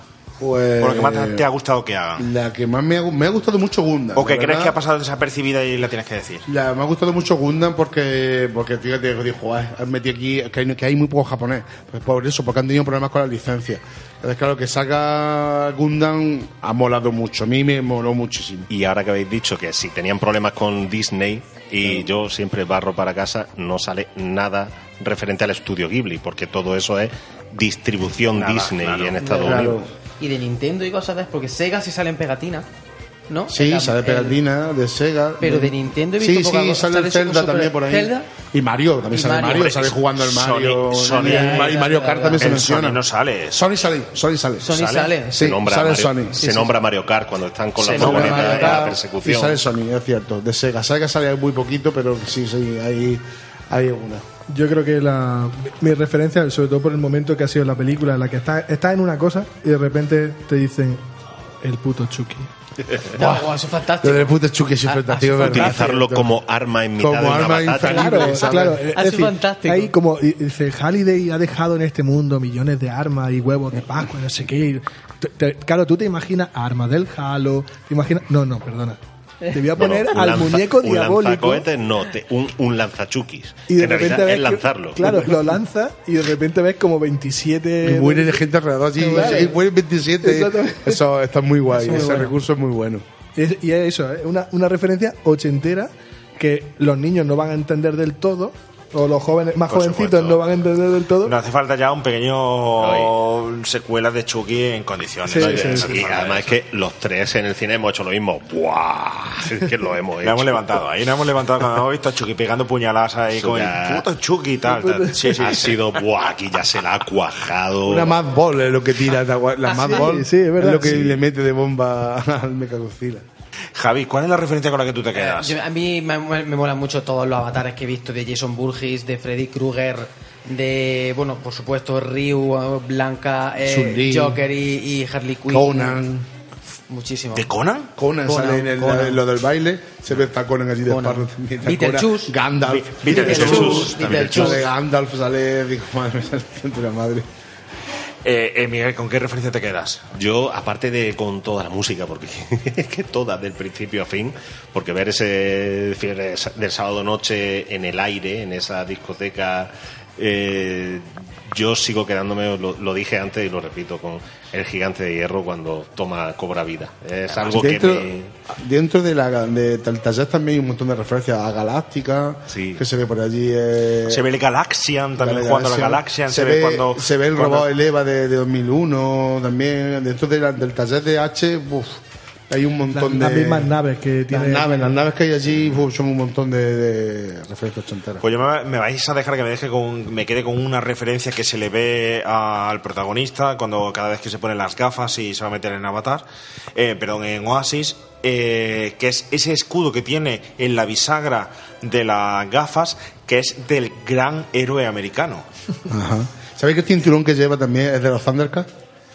El cinturón que lleva, de- lleva a los Thundercats. Es una puta pasada. Una es que barbaridad. por todo, no, no hay nada. Si digo he sacado un arma para cortar un brazo, es cruel. O sea, es que. Pero, Eh, no ha pasado. bueno, ese- Ay, qué pero ahora, ahora digo, o- os lanzo yo una pregunta a vosotros. Tantísima referencia, o sea, tal aluvión de referencia. Es que eh, llega un momento, eh, yo os lo digo, o sea, yo no he visto tantas. Es que no, no me daba tiempo visualmente de ver tanta acción más detalles. ¿Todo eso va en detrimento de la peli? O sea, ¿eso le resta a la peli? ¿O No. eso lo que hace es. Que te la veas de nuevo. Eso es lo que hace que la veas de Estoy nuevo. deseando verla de nuevo. Eso es lo que hace que te la veas de nuevo, porque siempre va a haber alguien que te diga, hostia, ¿has visto que sale tal cosa? Y ya Bueno, pues eso no es muy normal en el cine. Eh, aunque sea cine de evasión, aunque sea cine de entretenimiento, de acción, lo que queráis. Es que Spielberg es el puto amo de estas cosas. Es que es ganarse tener al, al público en la palma de la mano. Bueno, aparte, aparte que ha puesto un listón bastante alto en el sentido de que toda la gente se creía que iba a ser a saco las referencias ahí soltadas por, por, No, por bien. Y que la película, pero sobre todo un, un hándicap, que la película iba a estar basado en las referencias. No, ni mucho Y menos. para nada. Para la, La peli está bien construida. Las referencias son el azúcar de la de, de- lo dulce de, de la película, pero no son decorado, Sí, es una especie de Shrek. En el Rec también hay muchas referencias, Sí, en sí, a uno, ¿sabes? A otros Romper cuentos. Ralph, en Romper Ralph Sí, mismo. Romper Ralph son referencias a otras cosas, pero no en la parte, no en lo que sustenta la No, película. no, En eh, o sea, la, narración va a lo que va. Yo no he leído todavía el libro, no sé, no puedo. No, pero, pero quizá el libro, por ejemplo, sí se, los pilares fundamentales son la. En son- la- sí. son los- Es son mucho más- referencias. es más prolijo en- Sí, sí. Sí, el- cada eh, página, cada página tiene una tú tienes, tú tienes que tener en cuenta que tú te encuentres en la película las referencias ahí en un plano. En un plano te encuentras cientos de referencias. El libro te las tiene que decir, te las tiene que Claro. describir. Claro, ya- llama mucho más atención. Aquí van dando a la Hello Kitty de fondo, que se ha visto por ahí, con los más chiquititos de... Digo, fíjate la Hello Kitty por así. Y claro, en un libro te lo tengo que decir, al decirlo ya coge protagonismo. Aquí no, aquí hay muchas cosas, como el Conan, que está de fondo allí, el tío fuerte que está Conan ahí, bárbaro, pero si quiero en un libro mostrártelo, te lo tengo que decir. Pensad que en el libro él lo que hace, eh, que por cierto aquí es una biblioteca, que no hemos hablado del mayordomo, de la biblioteca, de los Sí, archivos. cierto, cierto. En el libro es el almanaque. El almanaque, Sí, ¿no? El almanaque almanaque deportivo, deportivo. exactamente. Eh, y en ese almanaque él es com- como un, un acceso a todos los archivos. De, eh, en el libro lo que habla es de todos los archivos de los 80 y 90, incluyendo películas, series, música y videojuegos. Todo lo que había vivido el. Exactamente. Y dentro de toda esa amalgama es donde están las pistas. Claro. Pues imagínate, en el libro te puede hartar. Pero, Claro, pero tú fíjate el detalle, o sea, ahí te hace, ahí, repito, yo el libro no, pero ahí lo que te hace, y al propio espectador, es decir, joder, es que esto, poder revisarme minuto a minuto la vida de una persona durante los 80 y los 90, es de repente poder pararme tranquilamente a ver qué pósters tenía en su habitación, qué música veía, eh, escuchaba, qué películas veía, cosa que también tiene su importancia en el Sí, desarrollo pero, narrativo. pero en el libro, por ejemplo, él tiene un, el, el Halliday tiene un diario. No tiene como en la película que, que tú ves la vida de Halliday. No. Ah. Allí lo que, tú, lo, tú lo que puedes revisar es todas las referencias culturales de los 80 y los 90. Má- Y más, de más- archivo y menos visual. Exactamente, más la más la de esta, la lo diré, el almanaque. Vale. Bueno, me vais a permitir que haga un pequeño inciso, un pequeño corte que ya nos sirve para pasar a la fase final del programa porque tenemos que hablar de ese mensaje que es muy importante de- del programa. Pero tenemos que despedir hoy ya a nuestro Rafael Teruel que se nos va a hacer pizzas, nuestro pizzero. Eh, antes de irte, Rafa, quiero que me digas qué es lo que más te ha gustado de la película y qué es lo que no te ha gustado de la película. Bueno, a mí no me ha gustado la película, por decir algo, no me gusta el, el- avatar de él. La verdad que lo he visto un poco soso. Hubiese puesto un Superman o digo, algo, digo, soy wow, o sea, tengo que me pondría un avatar muy cañero. Pero es lo que más flojo he visto. Tampoco cuando ya llevo un rato viéndola, bueno, vale, pues te acostumbras a él, pero me ha faltado un avatar más poderoso. Y lo que más me ha gustado de la película, la escena, de, la escena del final, la batalla es impresionante. Es que esa batalla es súper épica, muere ahí todo el, todo el mundo luchando ahí por contra el, el campo de fuerza. Yo creo que eso es cuando más emocionado de la película ha sido ese, ese trozo. Bueno, pues Rafa, te, te- deseamos que termine bien la jornada de hoy. Eh, te recuerdo que te emplazo el- eh, la semana que viene. Grabamos La Princesa Prometida, que ya, ya tocaba. Y hoy sí. Íñigo Montoya. Bingo. Y hoy, mi padre. sinceramente, hoy te tengo que felicitar, ¿eh? ¿Por qué? ¿No es mi Te tengo que felicitar porque me has tenido un nivel muy bueno, ¿eh? Muy activo, muy, muy activo. Hoy- Estaba ahora- ready, ahora estaba tengo- totalmente ready. estaba Ahora totalmente- tengo le ha venido bien el descanso. descanso, ya tengo menos tiempo, ya dejo, hago menos pizza. Bueno, Rafa, pues te espero el, el próximo programa, ¿vale? Muy bien. Hola remakers, ¿qué tal? Eh, soy Agustín desde Amigos del Cine y nada, en esta ocasión pues voy a aprovechar este audio pues para comentaros mi, mis sensaciones sobre la nueva película de Steven Spielberg, Ready Player One. Bueno, mira, eh, lo primero que tengo que comentaros es que eh, yo en el cine, la verdad que me lo pasé muy bien porque, por un lado, mira, eh, cuando comenzó la película, antes de comenzar la película, eh, nos pusieron un pequeño vídeo con unas declaraciones de Steven Spielberg, del, del, del autor de la novela, eh, en Clay, me parece que se llama el autor, y estaban comentando un poco, bueno, pues cómo hicieron el proceso y tal, y la verdad que, oye, me pareció una buena introducción, y después de eso, bueno, pues eh, llegó ese logo tan mítico de Amblin, ¿no? Que han, que han mejorado un poquito, ahora se ve un poquito en 3D ST en la bicicleta, y comenzó la película. Y la verdad que, que ya os digo, que, que en líneas generales, una película que me ha gustado mucho, es una película que yo, eh, por lo menos por mi parte, creo que, que veré en otra ocasión más, por lo menos en el cine, porque juega mucho eh, con el tema de las referencias, como todo el mundo sabe, y además da pie a eso, ¿no? Como convertirse como una especie de película juego, ¿no? Eh, para tú ir buscando todas las referencias y todas todos los personajes que están, digamos, ahí en pantalla, ¿no? Eh, imaginaros, porque la, la cinta, claro, eh, el, tanto el protagonista, ¿no? Como, como esa, ese, digamos, eh, personaje que es el que crea Oasis, ¿no? Porque estamos hablando de una película que está ambientada en un futuro distópico, donde todo el mundo, bueno, pues digamos que en- están enganchados, digamos, a ese videojuego que es Oasis. El creador de ese juego ha muerto y entonces, pues, era un gran fan de, la cultura de los 80. Con lo cual, imaginaros, eh, allí nos podemos encontrar, pues, desde personajes tipo eh, el muñeco diabólico, Robocop, Freddy Krueger. el protagonista, por ejemplo, utiliza un DeLorean que además le ha puesto las luces del coche fantástico. Eh, también, por ejemplo, hay una escena eh, donde el protagonista tiene que ir a una especie de discoteca para buscar una cosa y se encuentra con que va él con el atuendo que utilizaba Peter Weller en las aventuras de Bakaru Banzai, que es otra película de los 80. O sea, que son muchos detalles, ¿vale? Eh, aparte de la cultura de los 80 también hay otras cosas de los 90, por ejemplo, también hay un guiño al último gran héroe eh, y muchísimas más películas, ¿no? Eh, con lo cual, pues, quieras que no, eso juega, un, juega ¿no? Como decía antes, ¿no? en convertirse eso como una película juego. Por otro lado, la historia pues está bastante bien porque digamos que mm, uno ve la película y da la sensación de que esto Spielberg lo podría haber hecho perfectamente en los años 80.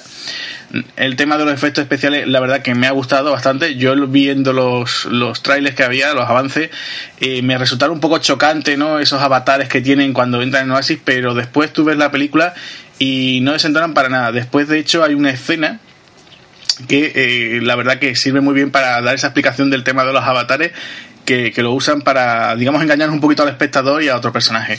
Los personajes están bastante bien, la relación que tienen entre ellos mm, da esa sensación de que parece que estamos viendo esos niños que veíamos, ¿no? Esos niños actores que veíamos en películas de los 80, como los Goonies o o cualquier otra en plan, pues no sé, eh, eh, ¿qué te digo yo? Mm, Cualquiera de Spielberg, ¿no? De la época, ¿no?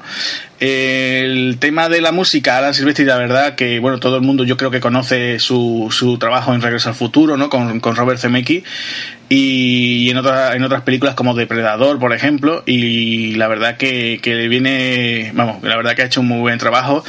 Es verdad que se echa de menos un poco a John Williams, pero bueno, yo creo que aquí eh, este compositor pues ha hecho un, un- un buen trabajo, ¿no? Reutilizando eh, material que ya nosotros pues a lo mejor hemos escuchado en otras películas. Eh, o incluso mm, re- reimaginando ¿no? E- ese tipo de, de fanfarrias ¿no? tan, tan típicas de los 80. La dirección de Spielberg está bastante bien, el personaje del villano me ha gustado mucho porque se llama Nolan Sorrento, la verdad que es un nombre muy, eh, muy llamativo, la verdad. Es el típico villano de los 80 muy, muy, muy malo, pero después hay veces que mete la pata y parece como muy torpe y me gustó bastante ese detalle. En fin, yo creo que, en líneas generales ya os digo que es una película muy recomendable. En cuanto, digamos, puntos negativos, bueno, pues por un lado he escuchado, porque yo no he leído la novela, que no es fiel exactamente, ¿no? Es una adaptación punto por punto, ¿no? Eh, he, escuchado que el, el- el escritor, eh, Ernest Klein me parece, como decía, eh, ha participado en la escritura. Entonces creo que se han modificado ciertas cosas. Entonces ahí en eso, bueno, pues podemos decir que a lo mejor una parte negativa. Otra cosa también, eh, se nota que es cierto que ya Spielberg ya no es eh, aquel, aquel rey Midas de Hollywood que, empezó en los 70, ¿no? Y, y esa- ese gran boom en, los- en los 80. Ya se nota que eh, hay ciertas cosillas, ciertos detalles que a lo mejor piensa, piensa uno, ¿no? Que un Spielberg más joven lo habría hecho con más ganas, pero aún así se ve ese Spielberg, ¿no? Ese cine de Spielberg tan tan, tan aventurero, ¿no? Que tanto nos gustó en décadas pasadas, ¿no? Mm, Yo os digo que desde que vi su adaptación de Tintín, yo creo que no he visto una, una cinta con tanta emoción y, y bastante entretenida como, como esta Ready Player One.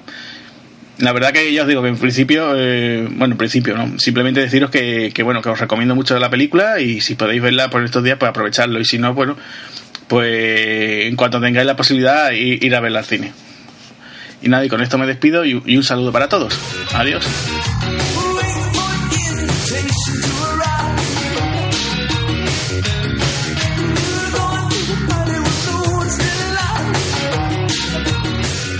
Y nosotros seguimos aquí desde la Marimorena, seguimos aquí tomándonos cositas fresquitas, hablando de cine, hablando de Ready Player One, hablando de Steven Spielberg, de los 80 de videojuegos, de libros, de, de cómic, de, de todo un poco. Y ya vamos para pasar a esa fase casi final, a esa parte que toda la gente dice que está vacío, vacío mm, la película. Bueno, toda la gente, cuando me refiero a toda la gente, es decir, lo que yo he oído, he escuchado eh, por ahí que está pues, posiblemente vacío de, de mensaje.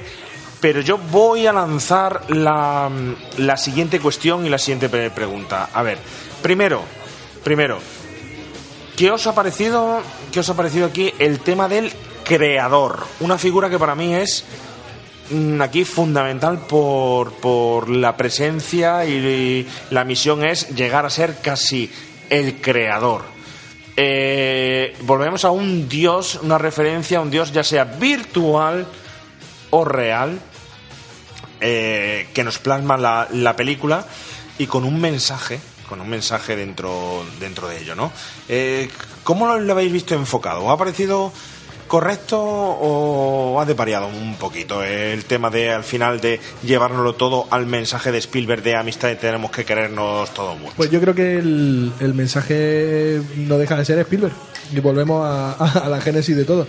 Eh, es el padre que no tuvo o que quiso tener. Es el, la referencia cultural y aparte el mundo de la magia. Eh, ese final de no es así o sí, ¿no? Ese, ese- Ambigüe- ambigüedad más. esa, ambigüedad en la que tú decides en qué creer. Yo creo que eso es lo más maravilloso del cine de, de este tipo, ¿no? El- sí, Y en este caso yo creo que trasciende un poquito lo que son los videojuegos para meterse en un mundo que muchos hemos trillado mucho desde hace muchos años, que es son los juegos de rol. Es decir, tú te vas a crear eh, por dónde va a tirar la cosa, incluso los libros famosos de Elige tu aventura. eh, eh, El- elige la página. Elige la página, si, si es que sí, pásate a la 125, si es que Oh, no, pásate a la siguiente. oh, eso es maravilloso el en el libro. libro, en el libro los nombra además, ¿eh? Sí, sí, libro sí, sí, yo tengo en casa Aquí no todavía. hace referencia a ellos, pero los nombres eh, suelen ser de edad media y dragones y... Sí, sí, totalmente. Sí, también de ciencia ficción. También Yo ciencia tengo ficción, también uno en ciencia ficción. Pásate la página ciento y pico, sí, tal. Sí, pues yo, yo veo que ahí también hace mucho por eh, el creador, o lo hablábamos a mediodía, eh, esta película tiene muchos paralelismos con Tron, muchos. En Tron estamos hablando de crear de la nada y mediante códigos y comandos eh, una realidad virtual y aquí realmente es lo mismo, solo que ya con programazos y mucho más evolucionado, pero hay un creador que encima eh, mm, antes de morir se ha dejado hecha una auténtica eh, búsqueda del tesoro, como decías tú antes, una, un caramelito para que todo el mundo, todo el mundo que pueda permitírselo y que tenga el valor suficiente se, se, se meta en a jugar, a los- eh, si están preparados, los, si están ready, los players, eh, a meterse en esa gran aventura y eh, cómo ese creador eh, no solo va a hacer todo el universo alrededor de esta, de esta partida, sino que va a dejar esa puerta abierta al final de la película para, bueno, ¿y a partir de ahora qué? Porque me has dado respuestas, pero no me las has dado todas. Pero, ¿y ese arrepentimiento del creador de haber, haber creado Oasis? No, no, yo creo que no se Yo arrepiente creo que no de... se- exactamente. Yo también creo que no se arrepiente de. Se arrepiente de cosas que él, que él de hecho, muchas, muchas pruebas van por ahí, ¿no? Muchas pruebas que no sé si será igual en el, en el libro. Que en su vida, Es es diferente. decisiones de su vida, que no Decisiones hecho de bien. su vida. Sí, sí, sí. El beso. Si, Sí, si le hubiera dado el propias. beso... Por ejemplo. Ah, y hay, una figura que, que no está en el libro no eh, tiene bastante más peso que es la, figura de- del compañero del co-creador de, de Oasis. Aquí se ve al final y seguramente en Ready Player 2 tendrá una, una Y- potencia más no, Y- y nadie ojo, coge a Simon Pegg como Es que Simon Pegg. Es como que Simon alguien Pegg. que pare- aparece solo tres minutos No, no, no, no. Y Simon Pegg, aparte, es que ya no es solo que saliera en pelis guays de zombies, sino que ya se está metiendo a guionista, a productor, o sea que va a ser Que- que puede ser uno de los peso, nombres, uno de los nombres peso. que en Hollywood en los próximos años vamos Sí. a verlo en muchos títulos de crédito y no necesariamente de actor. Yo creo que, que el arrepentimiento es eh, de no haber de no haber compartido. Y volvemos a eso, ¿no? El, al final todo es todo, todo en equipo es mejor. Goonies, Goonies, todo, Goonies. todo en familia es mejor, todo junto es mejor.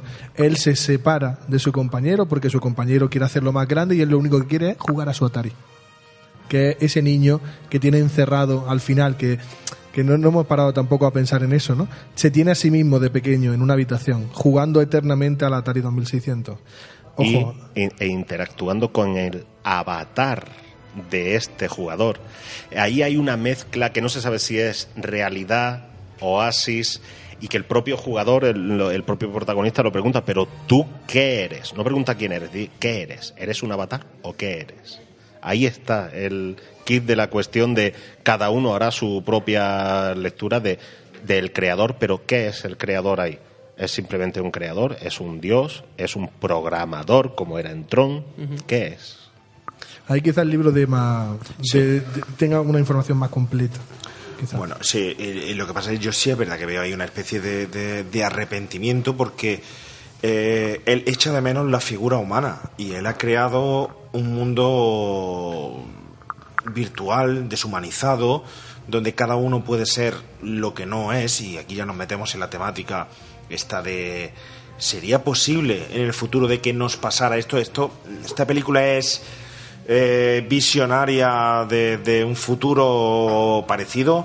Lo primero, ¿sería posible? Porque yo lo primero que me he planteado cuando he visto todo esto, digo, madre mía, qué conexión de ADSL tienen que tener todos por wifi para meterse en un avatar de, de este tipo y estar ahí todo el rato metido. Además, lo describe muy bien Spielberg en las primeras imágenes cuando cae el protagonista por esa cuerda de ese edificio y se ve a la señora en su casa bailando en una barra de, ba- de, de striptease, una señora gorda en pijama y tal, otro pegando puñetazos, como si estuvieran jugando a la Wii o estuvieran jugando Ese a era algo, Rocky, o algo, ese era- o era algo- Rocky. algo pare- parecido. Pero mm, eh, sí es cierto que hay un querer ser lo que no eres. Y ojo, eh, eso es deshumanizarse. Y hoy en día nos estamos deshumanizando un poco. Hay Ah, muchísimo en esta película de Black Mirror, ¿eh? Mucho, mucho. Sí, sí, mucho. sí. Bueno, Pero- Black, Black Mirror, aquí te da, da el mensaje, pero tú es que ves Black Mirror y es que Black Mirror se te pone la piel de, de, de- Pero de gallina. Black ¿eh? Mirror, la premisa de la serie es siempre que eso te va, te puede ocurrir no en el futuro, sino pasado mañana. Aquí Y a- en esta película hay cosas que mm, no es pasado mañana, es que ya es hoy. Yo voy aquí a lanzar una, una lanza, una nueva lanza por los millennials. Eh, yo creo que estáis exagerando. ¿Por qué? A ver. Fijaos, fijaos. Eh, Don Quijote. Don Quijote quiere ser un caballero andante. Ojo, ya estamos viendo a alguien que quiere ser otra cosa. Y hace unos poquitos años antes. Una realidad virtual. Nos da miedo. Siempre lo nuevo. Los libros de aventura. Luego fueron en los 70 el heavy metal. En los 80 la película. Fijaos como el cine. El cine no tanto. No ha tenido tan tanto detractores el cine en general. Pero videojuegos, música, etcétera, etcétera. Siempre había, cada generación ha tenido un punto de rebeldía que los deshumaniza. Pero aquí no nos está hablando de algo nuevo, ¿eh? Aquí nos está hablando de la evolución de algo que ya conocemos. Nos volvemos a remitir a ese libro que en el 2010 se escribe y se vende el guion para hacer la, la película 2010 antes de que saliera Stranger Things, Sí, sí, por saliera el movimiento 80. Es decir, que no podemos eh, atribuir a que esto viene a rebujo de lo que ha salido ya en televisión y, y tal, ni a rebujo de Black Mirror, etcétera, etcétera, No, no, etcétera, eh, etcétera. Pero nos está planteando qué pasaría si lo que estamos viviendo evoluciona. Hay una frase que dice, que no me acuerdo si aparece en el libro, que es brutal, que dice, la sociedad ya se ha vuelto conformista, no busca solucionar las cosas, solo sobrevivir. Y todos lo pasamos bien y vivimos bien en nuestro avatar, en nuestra Sí. vida, en nuestra vida virtual. Eh, ¿Cuántos no vivimos virtualmente y siempre solo, o por lo menos, no vamos a decir que engañamos de la forma de ser, pero mostramos solo lo que nos interesa mostrar que, y lo que queremos que nos vean? Y, y con eso que estás diciendo, al inicio de la película, muy al, al- muy al principio, se habla de las revueltas por la mala conexión del ADSL Sí, sí. o algo así. Sí, sí. Bueno. Eh, hay un par de la otra ahora mismo no, no me acuerdo, pero se habla de un par de revueltas por cosas que hoy a lo mejor los está- lo estamos viendo como cómo puede haber una revuelta por el ADSL. Bueno, ¿y qué sabemos? Dentro de un par de años, si todo hasta nuestra cuenta corriente, os dais cuenta que estoy hablando de cosas que ya ocurren, pero a lo mejor que todo depende de nuestra conexión de la DSL y si todo se nos cae, pues a lo mejor hay revueltas populares. En Parque Jurásico hay una, hay una referencia eh, que se, hay que le- re- sobreleerla a los efectos especiales. Porque uno de los creadores de los animatronics le preguntaba a Spielberg, ¿no? Oye, eh, ¿esto cómo lo vamos a hacer? ¿Cómo? Dice, no, no, esto se hace por ordenador. Y él se queda muy serio, ¿no? El- este creador dice, es que como sigamos así, nos vamos a extinguir. A Spielberg le gustó tanto la, la, frase que se la metió a San Neil en la película con referencia a la arqueología y todos los aparatos que rebotan en el... Y le dice, es que al final los arqueólogos nos vamos a extinguir. Yo creo que hay ese miedo, ¿no? De que la tecnología acabe comiéndose al ser humano. Y ya lo vemos en Parque Jurásico, esta referencia ¿no? a, a todo esto. De hecho, puedes ver perfectamente que no hay ninguna referencia, la tecnología está totalmente implantada y no hay ninguna referencia ni aparece ninguna persona de la tercera edad. Sí, sí, totalmente, es, cierto. No aparece ninguna persona mayor. Quitando a Es decir, Halliday es- como mago, ¿no? Como- Sí, bueno, eh, pero eso es el creador. es Sí, sí. No hay ninguna persona ni dentro ni fuera. Es decir, como que ya se ha quedado fuera del dominio de esa generación el poder utilizar esa tecnología y, y ya es que ni te la representan. Ni utilizarla ni aparecer. en Ni toda la aparecer en pantalla. toda la, pe- la película, nada. Uy, cómo huele eso a Soylent Green, ¿eh? Uf, es que... bueno, a comida para... Desde luego tiene, tiene un análisis que, que- que no, está, no está vacío, ¿eh? porque yo creo que da miedo. Yo, ah, vamos, da miedo decir que. A mí me da miedo la, la figura humana, el, el preocuparse más de poder meterse en ese eh, avatar antes que preocuparse de, de que la sociedad evolucione, cambie o tal. Hay un problema muy grande mm, que está llevando, oye, de verdad, cuánta gente no veis ya que está todo el día viviendo más en la red Sí, que viviendo su, su propia vida. Pero para eso está las últimas frases del final de la película. Para, mm, para quitarte de la cabeza eso de, de mm, cuando... Bueno, voy a hacer el spoiler ya completo. Sí, hemos dicho al principio que esta película, este programa está lleno de spoilers. que nos perdonen las personas que nos están escuchando desde la sala. Tapaos los oídos. Tapaos los oídos porque si no, esta noche no podemos volverla a ver. Así que tápate los, tápate los oídos, por favor. Eh, mm, hablar de hablar de que una vez conseguido todo eh, vamos a cerrar Oasis los, los martes y los jueves para que la gente siga acordándose de que la realidad es lo real. Ese final de muy película fuerte, muy fuerte. ahí te, te- te está diciendo sí sí todo lo virtual te permite evasión pero recuerda que es que tu cuerpo tu carbono vive en la realidad y esa frase me parece que eh, lo mismo que la película es todo un canto a los videojuegos, la, la realidad virtual y a todo, es un canto final, al final de la película, a la humanidad. A través del el compañerismo tipo Goonies, a través de eh, el camino del héroe y superar todas estas cosas, pero te está diciendo que sí, sí, pero que recuerda que de martes a jueves al menos achúchale a la novia un poquito. También, también Porque digo- lo hacen, se También ve- digo se una ve. cosa, es mucho más fácil eh, abrazarte con tu pareja eh, con 500 mil millones de dólares en el bolsillo. Quiero Hombre, decir, claro. lo, mismo, También, lo mismo no necesita ser- tener un avatar con, bueno, pero cierran martes y medio ju- trillón de... Pero de- cierran martes y jueves, con lo cual el resto de la gente va a tener que hacer Sí, pero algo que en el, su el vida. resto de la gente hacer de- espagueti, por pobre, lo menos. en pobre y desgraciado, que a lo mejor no, esos ya se han quedado sin ese... eh, es que aquí hay un, un triple y un, un cuádruple... Yo sí tengo que decir que a mí el final me ha flipado porque el final es mensaje de Spielberg. Sí, sí. Es decir, eh, en ese furgoneta cuando se abre, que además es muy cómico, ¿eh? Se abre y se cierra la puerta, se abre y se cierra la puerta. Se abre... Dejadnos que nos demos el beso. ya, sí, sí, sí, muy cómico, pero aparte de eso es la pandilla. ¿Eso os acordáis de ese, esos diamantes que, que tenían eh, en la bolsa, En la después bolsa. los Goonies y Sí, tal? sí. Y se los reparten entre todos y decir, el huevo de Pascua me lo voy a repartir entre todos. Lo vamos a repartir entre todos. Somos un equipo. Hemos los distintos perfiles. Bueno, un equipo de cinco. Sí, un equipo de cinco. Por cierto, que hace eh, referencia al club de los cinco también. no solo, no solo eso, sino Ferris que, Bueller, sí, que sí. se llamaban los high five. High five. Choca. Claro, lo- es que en español se pierde muchas de estas Claro, referencias. cierto, cierto. Pero eso es espíritu es- eh, Spielberg que el libro no llega a reflejar como lo refleja él No, al, aquí- al final de la, de película. aquí ¿eh? Imagino que Spielberg lo explotará hacia lo suyo. Ya digo, es que Claro.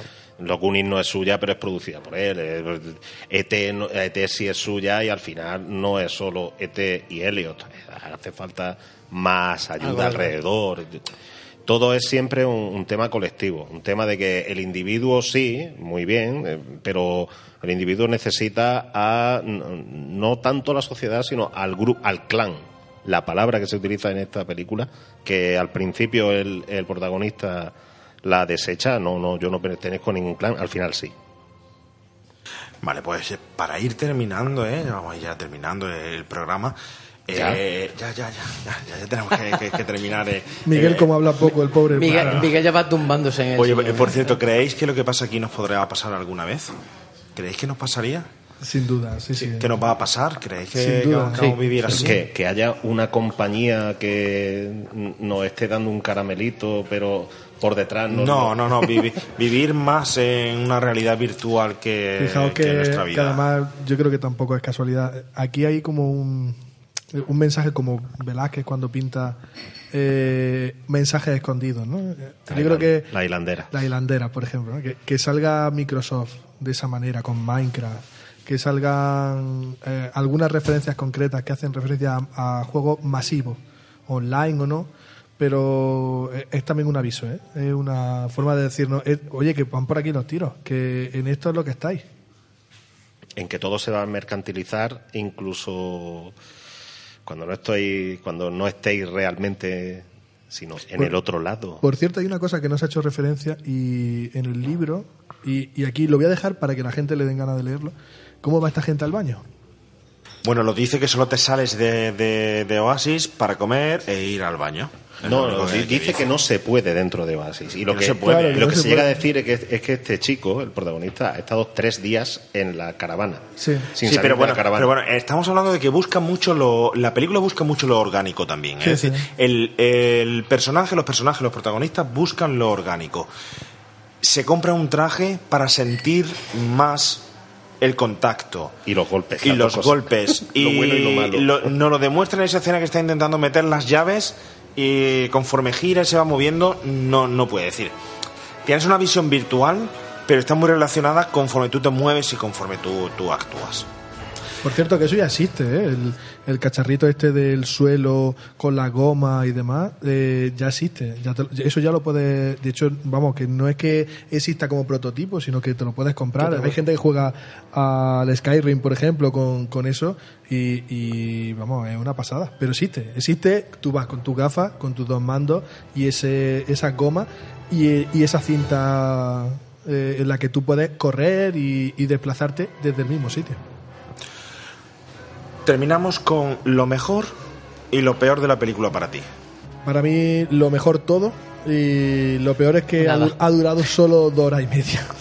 No quería que se acabara. Para mí, eso ha sido lo peor. La verdad es que sí, la verdad es que sí. Javi, Yo lo mejor y lo peor para ti. Lo mejor no te sabría decir, tengo tantísimo. Me, me- me encantó en verdad la, la referencia genial a- al resplandor. Toda esa escena me pareció fantástica. O incluso la, la prueba primera, la carrera. Pero algún fallo tendrá la película, ¿no? A mí quizá lo único que no me ha gustado, porque no le he encontrado, creo que es algo que si la película lo hubiese suprimido nos quedamos igual, es la relación que tiene con su tía en la, en la torre y, y y la participación, no sé. O creo que se puede haber hecho de otra manera. Bueno, de hecho, de hecho cuando muere su tía le suda el Parece papín. que le suda, No, suda no, no. papín, Totalmente. básicamente. Por eso digo que no sé, creo que lo puede haber enfocado de otra forma. Ya, pero habría que, había que justificar, había que contextualizar al muchacho. Pero es verdad que, que se ha...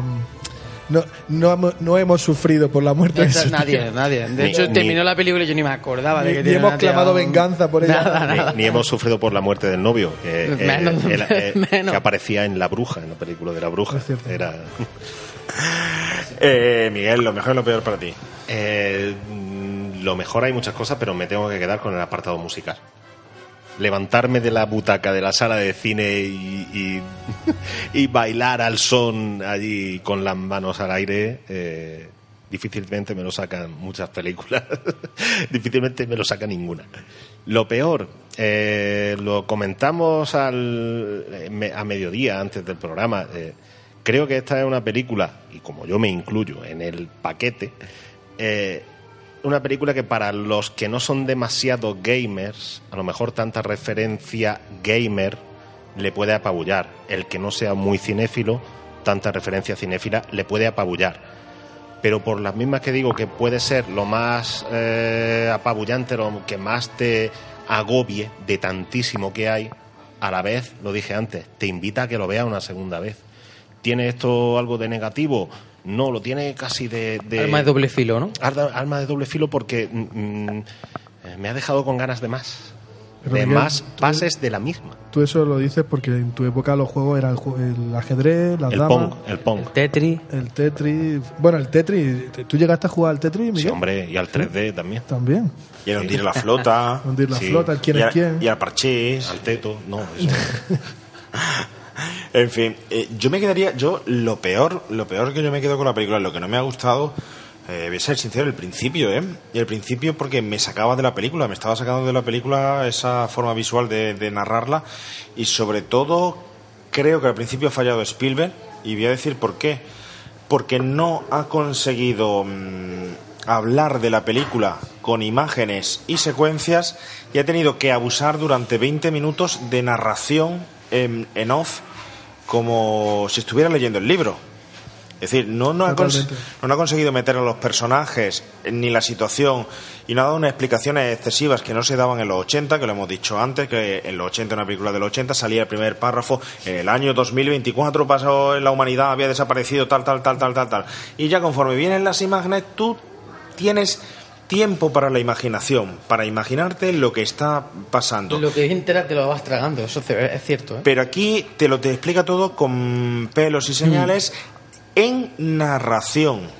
En narración. Que yo creo que, que puede ser- llegar a ser totalmente innecesaria o haberlo descrito de, de otra forma visual. No me leas el libro Con imágenes, sino que descríbeme un guion de lo que está pasando en el libro con, con las imágenes. Yo creía que, digo, si toda la película va así, pero bueno, afortunadamente, no sé por qué, está el cambio, a los 20 minutos desaparece y ya lo narra todo a través de los personajes, que es lo que yo le pedía, y a través de las escenas. Pero si al principio me metes, eh, pasó esto, lo otro, tal, la humanidad le pasó, tenemos que buscar a el huevo y esto y lo otro, eh, pues no sé, al principio podía haber metido la historia perfectamente lo que podía haber pasado con el creador, eh, remontarse con flashback al pasado, no lo sé, cualquier tipo de historia, pero menos mal que, que salió bien. Y lo mejor, yo con lo que me quedo con la película es que de nuevo ha sido un guion de un libro que al final se ha convertido en un producto Spielberg.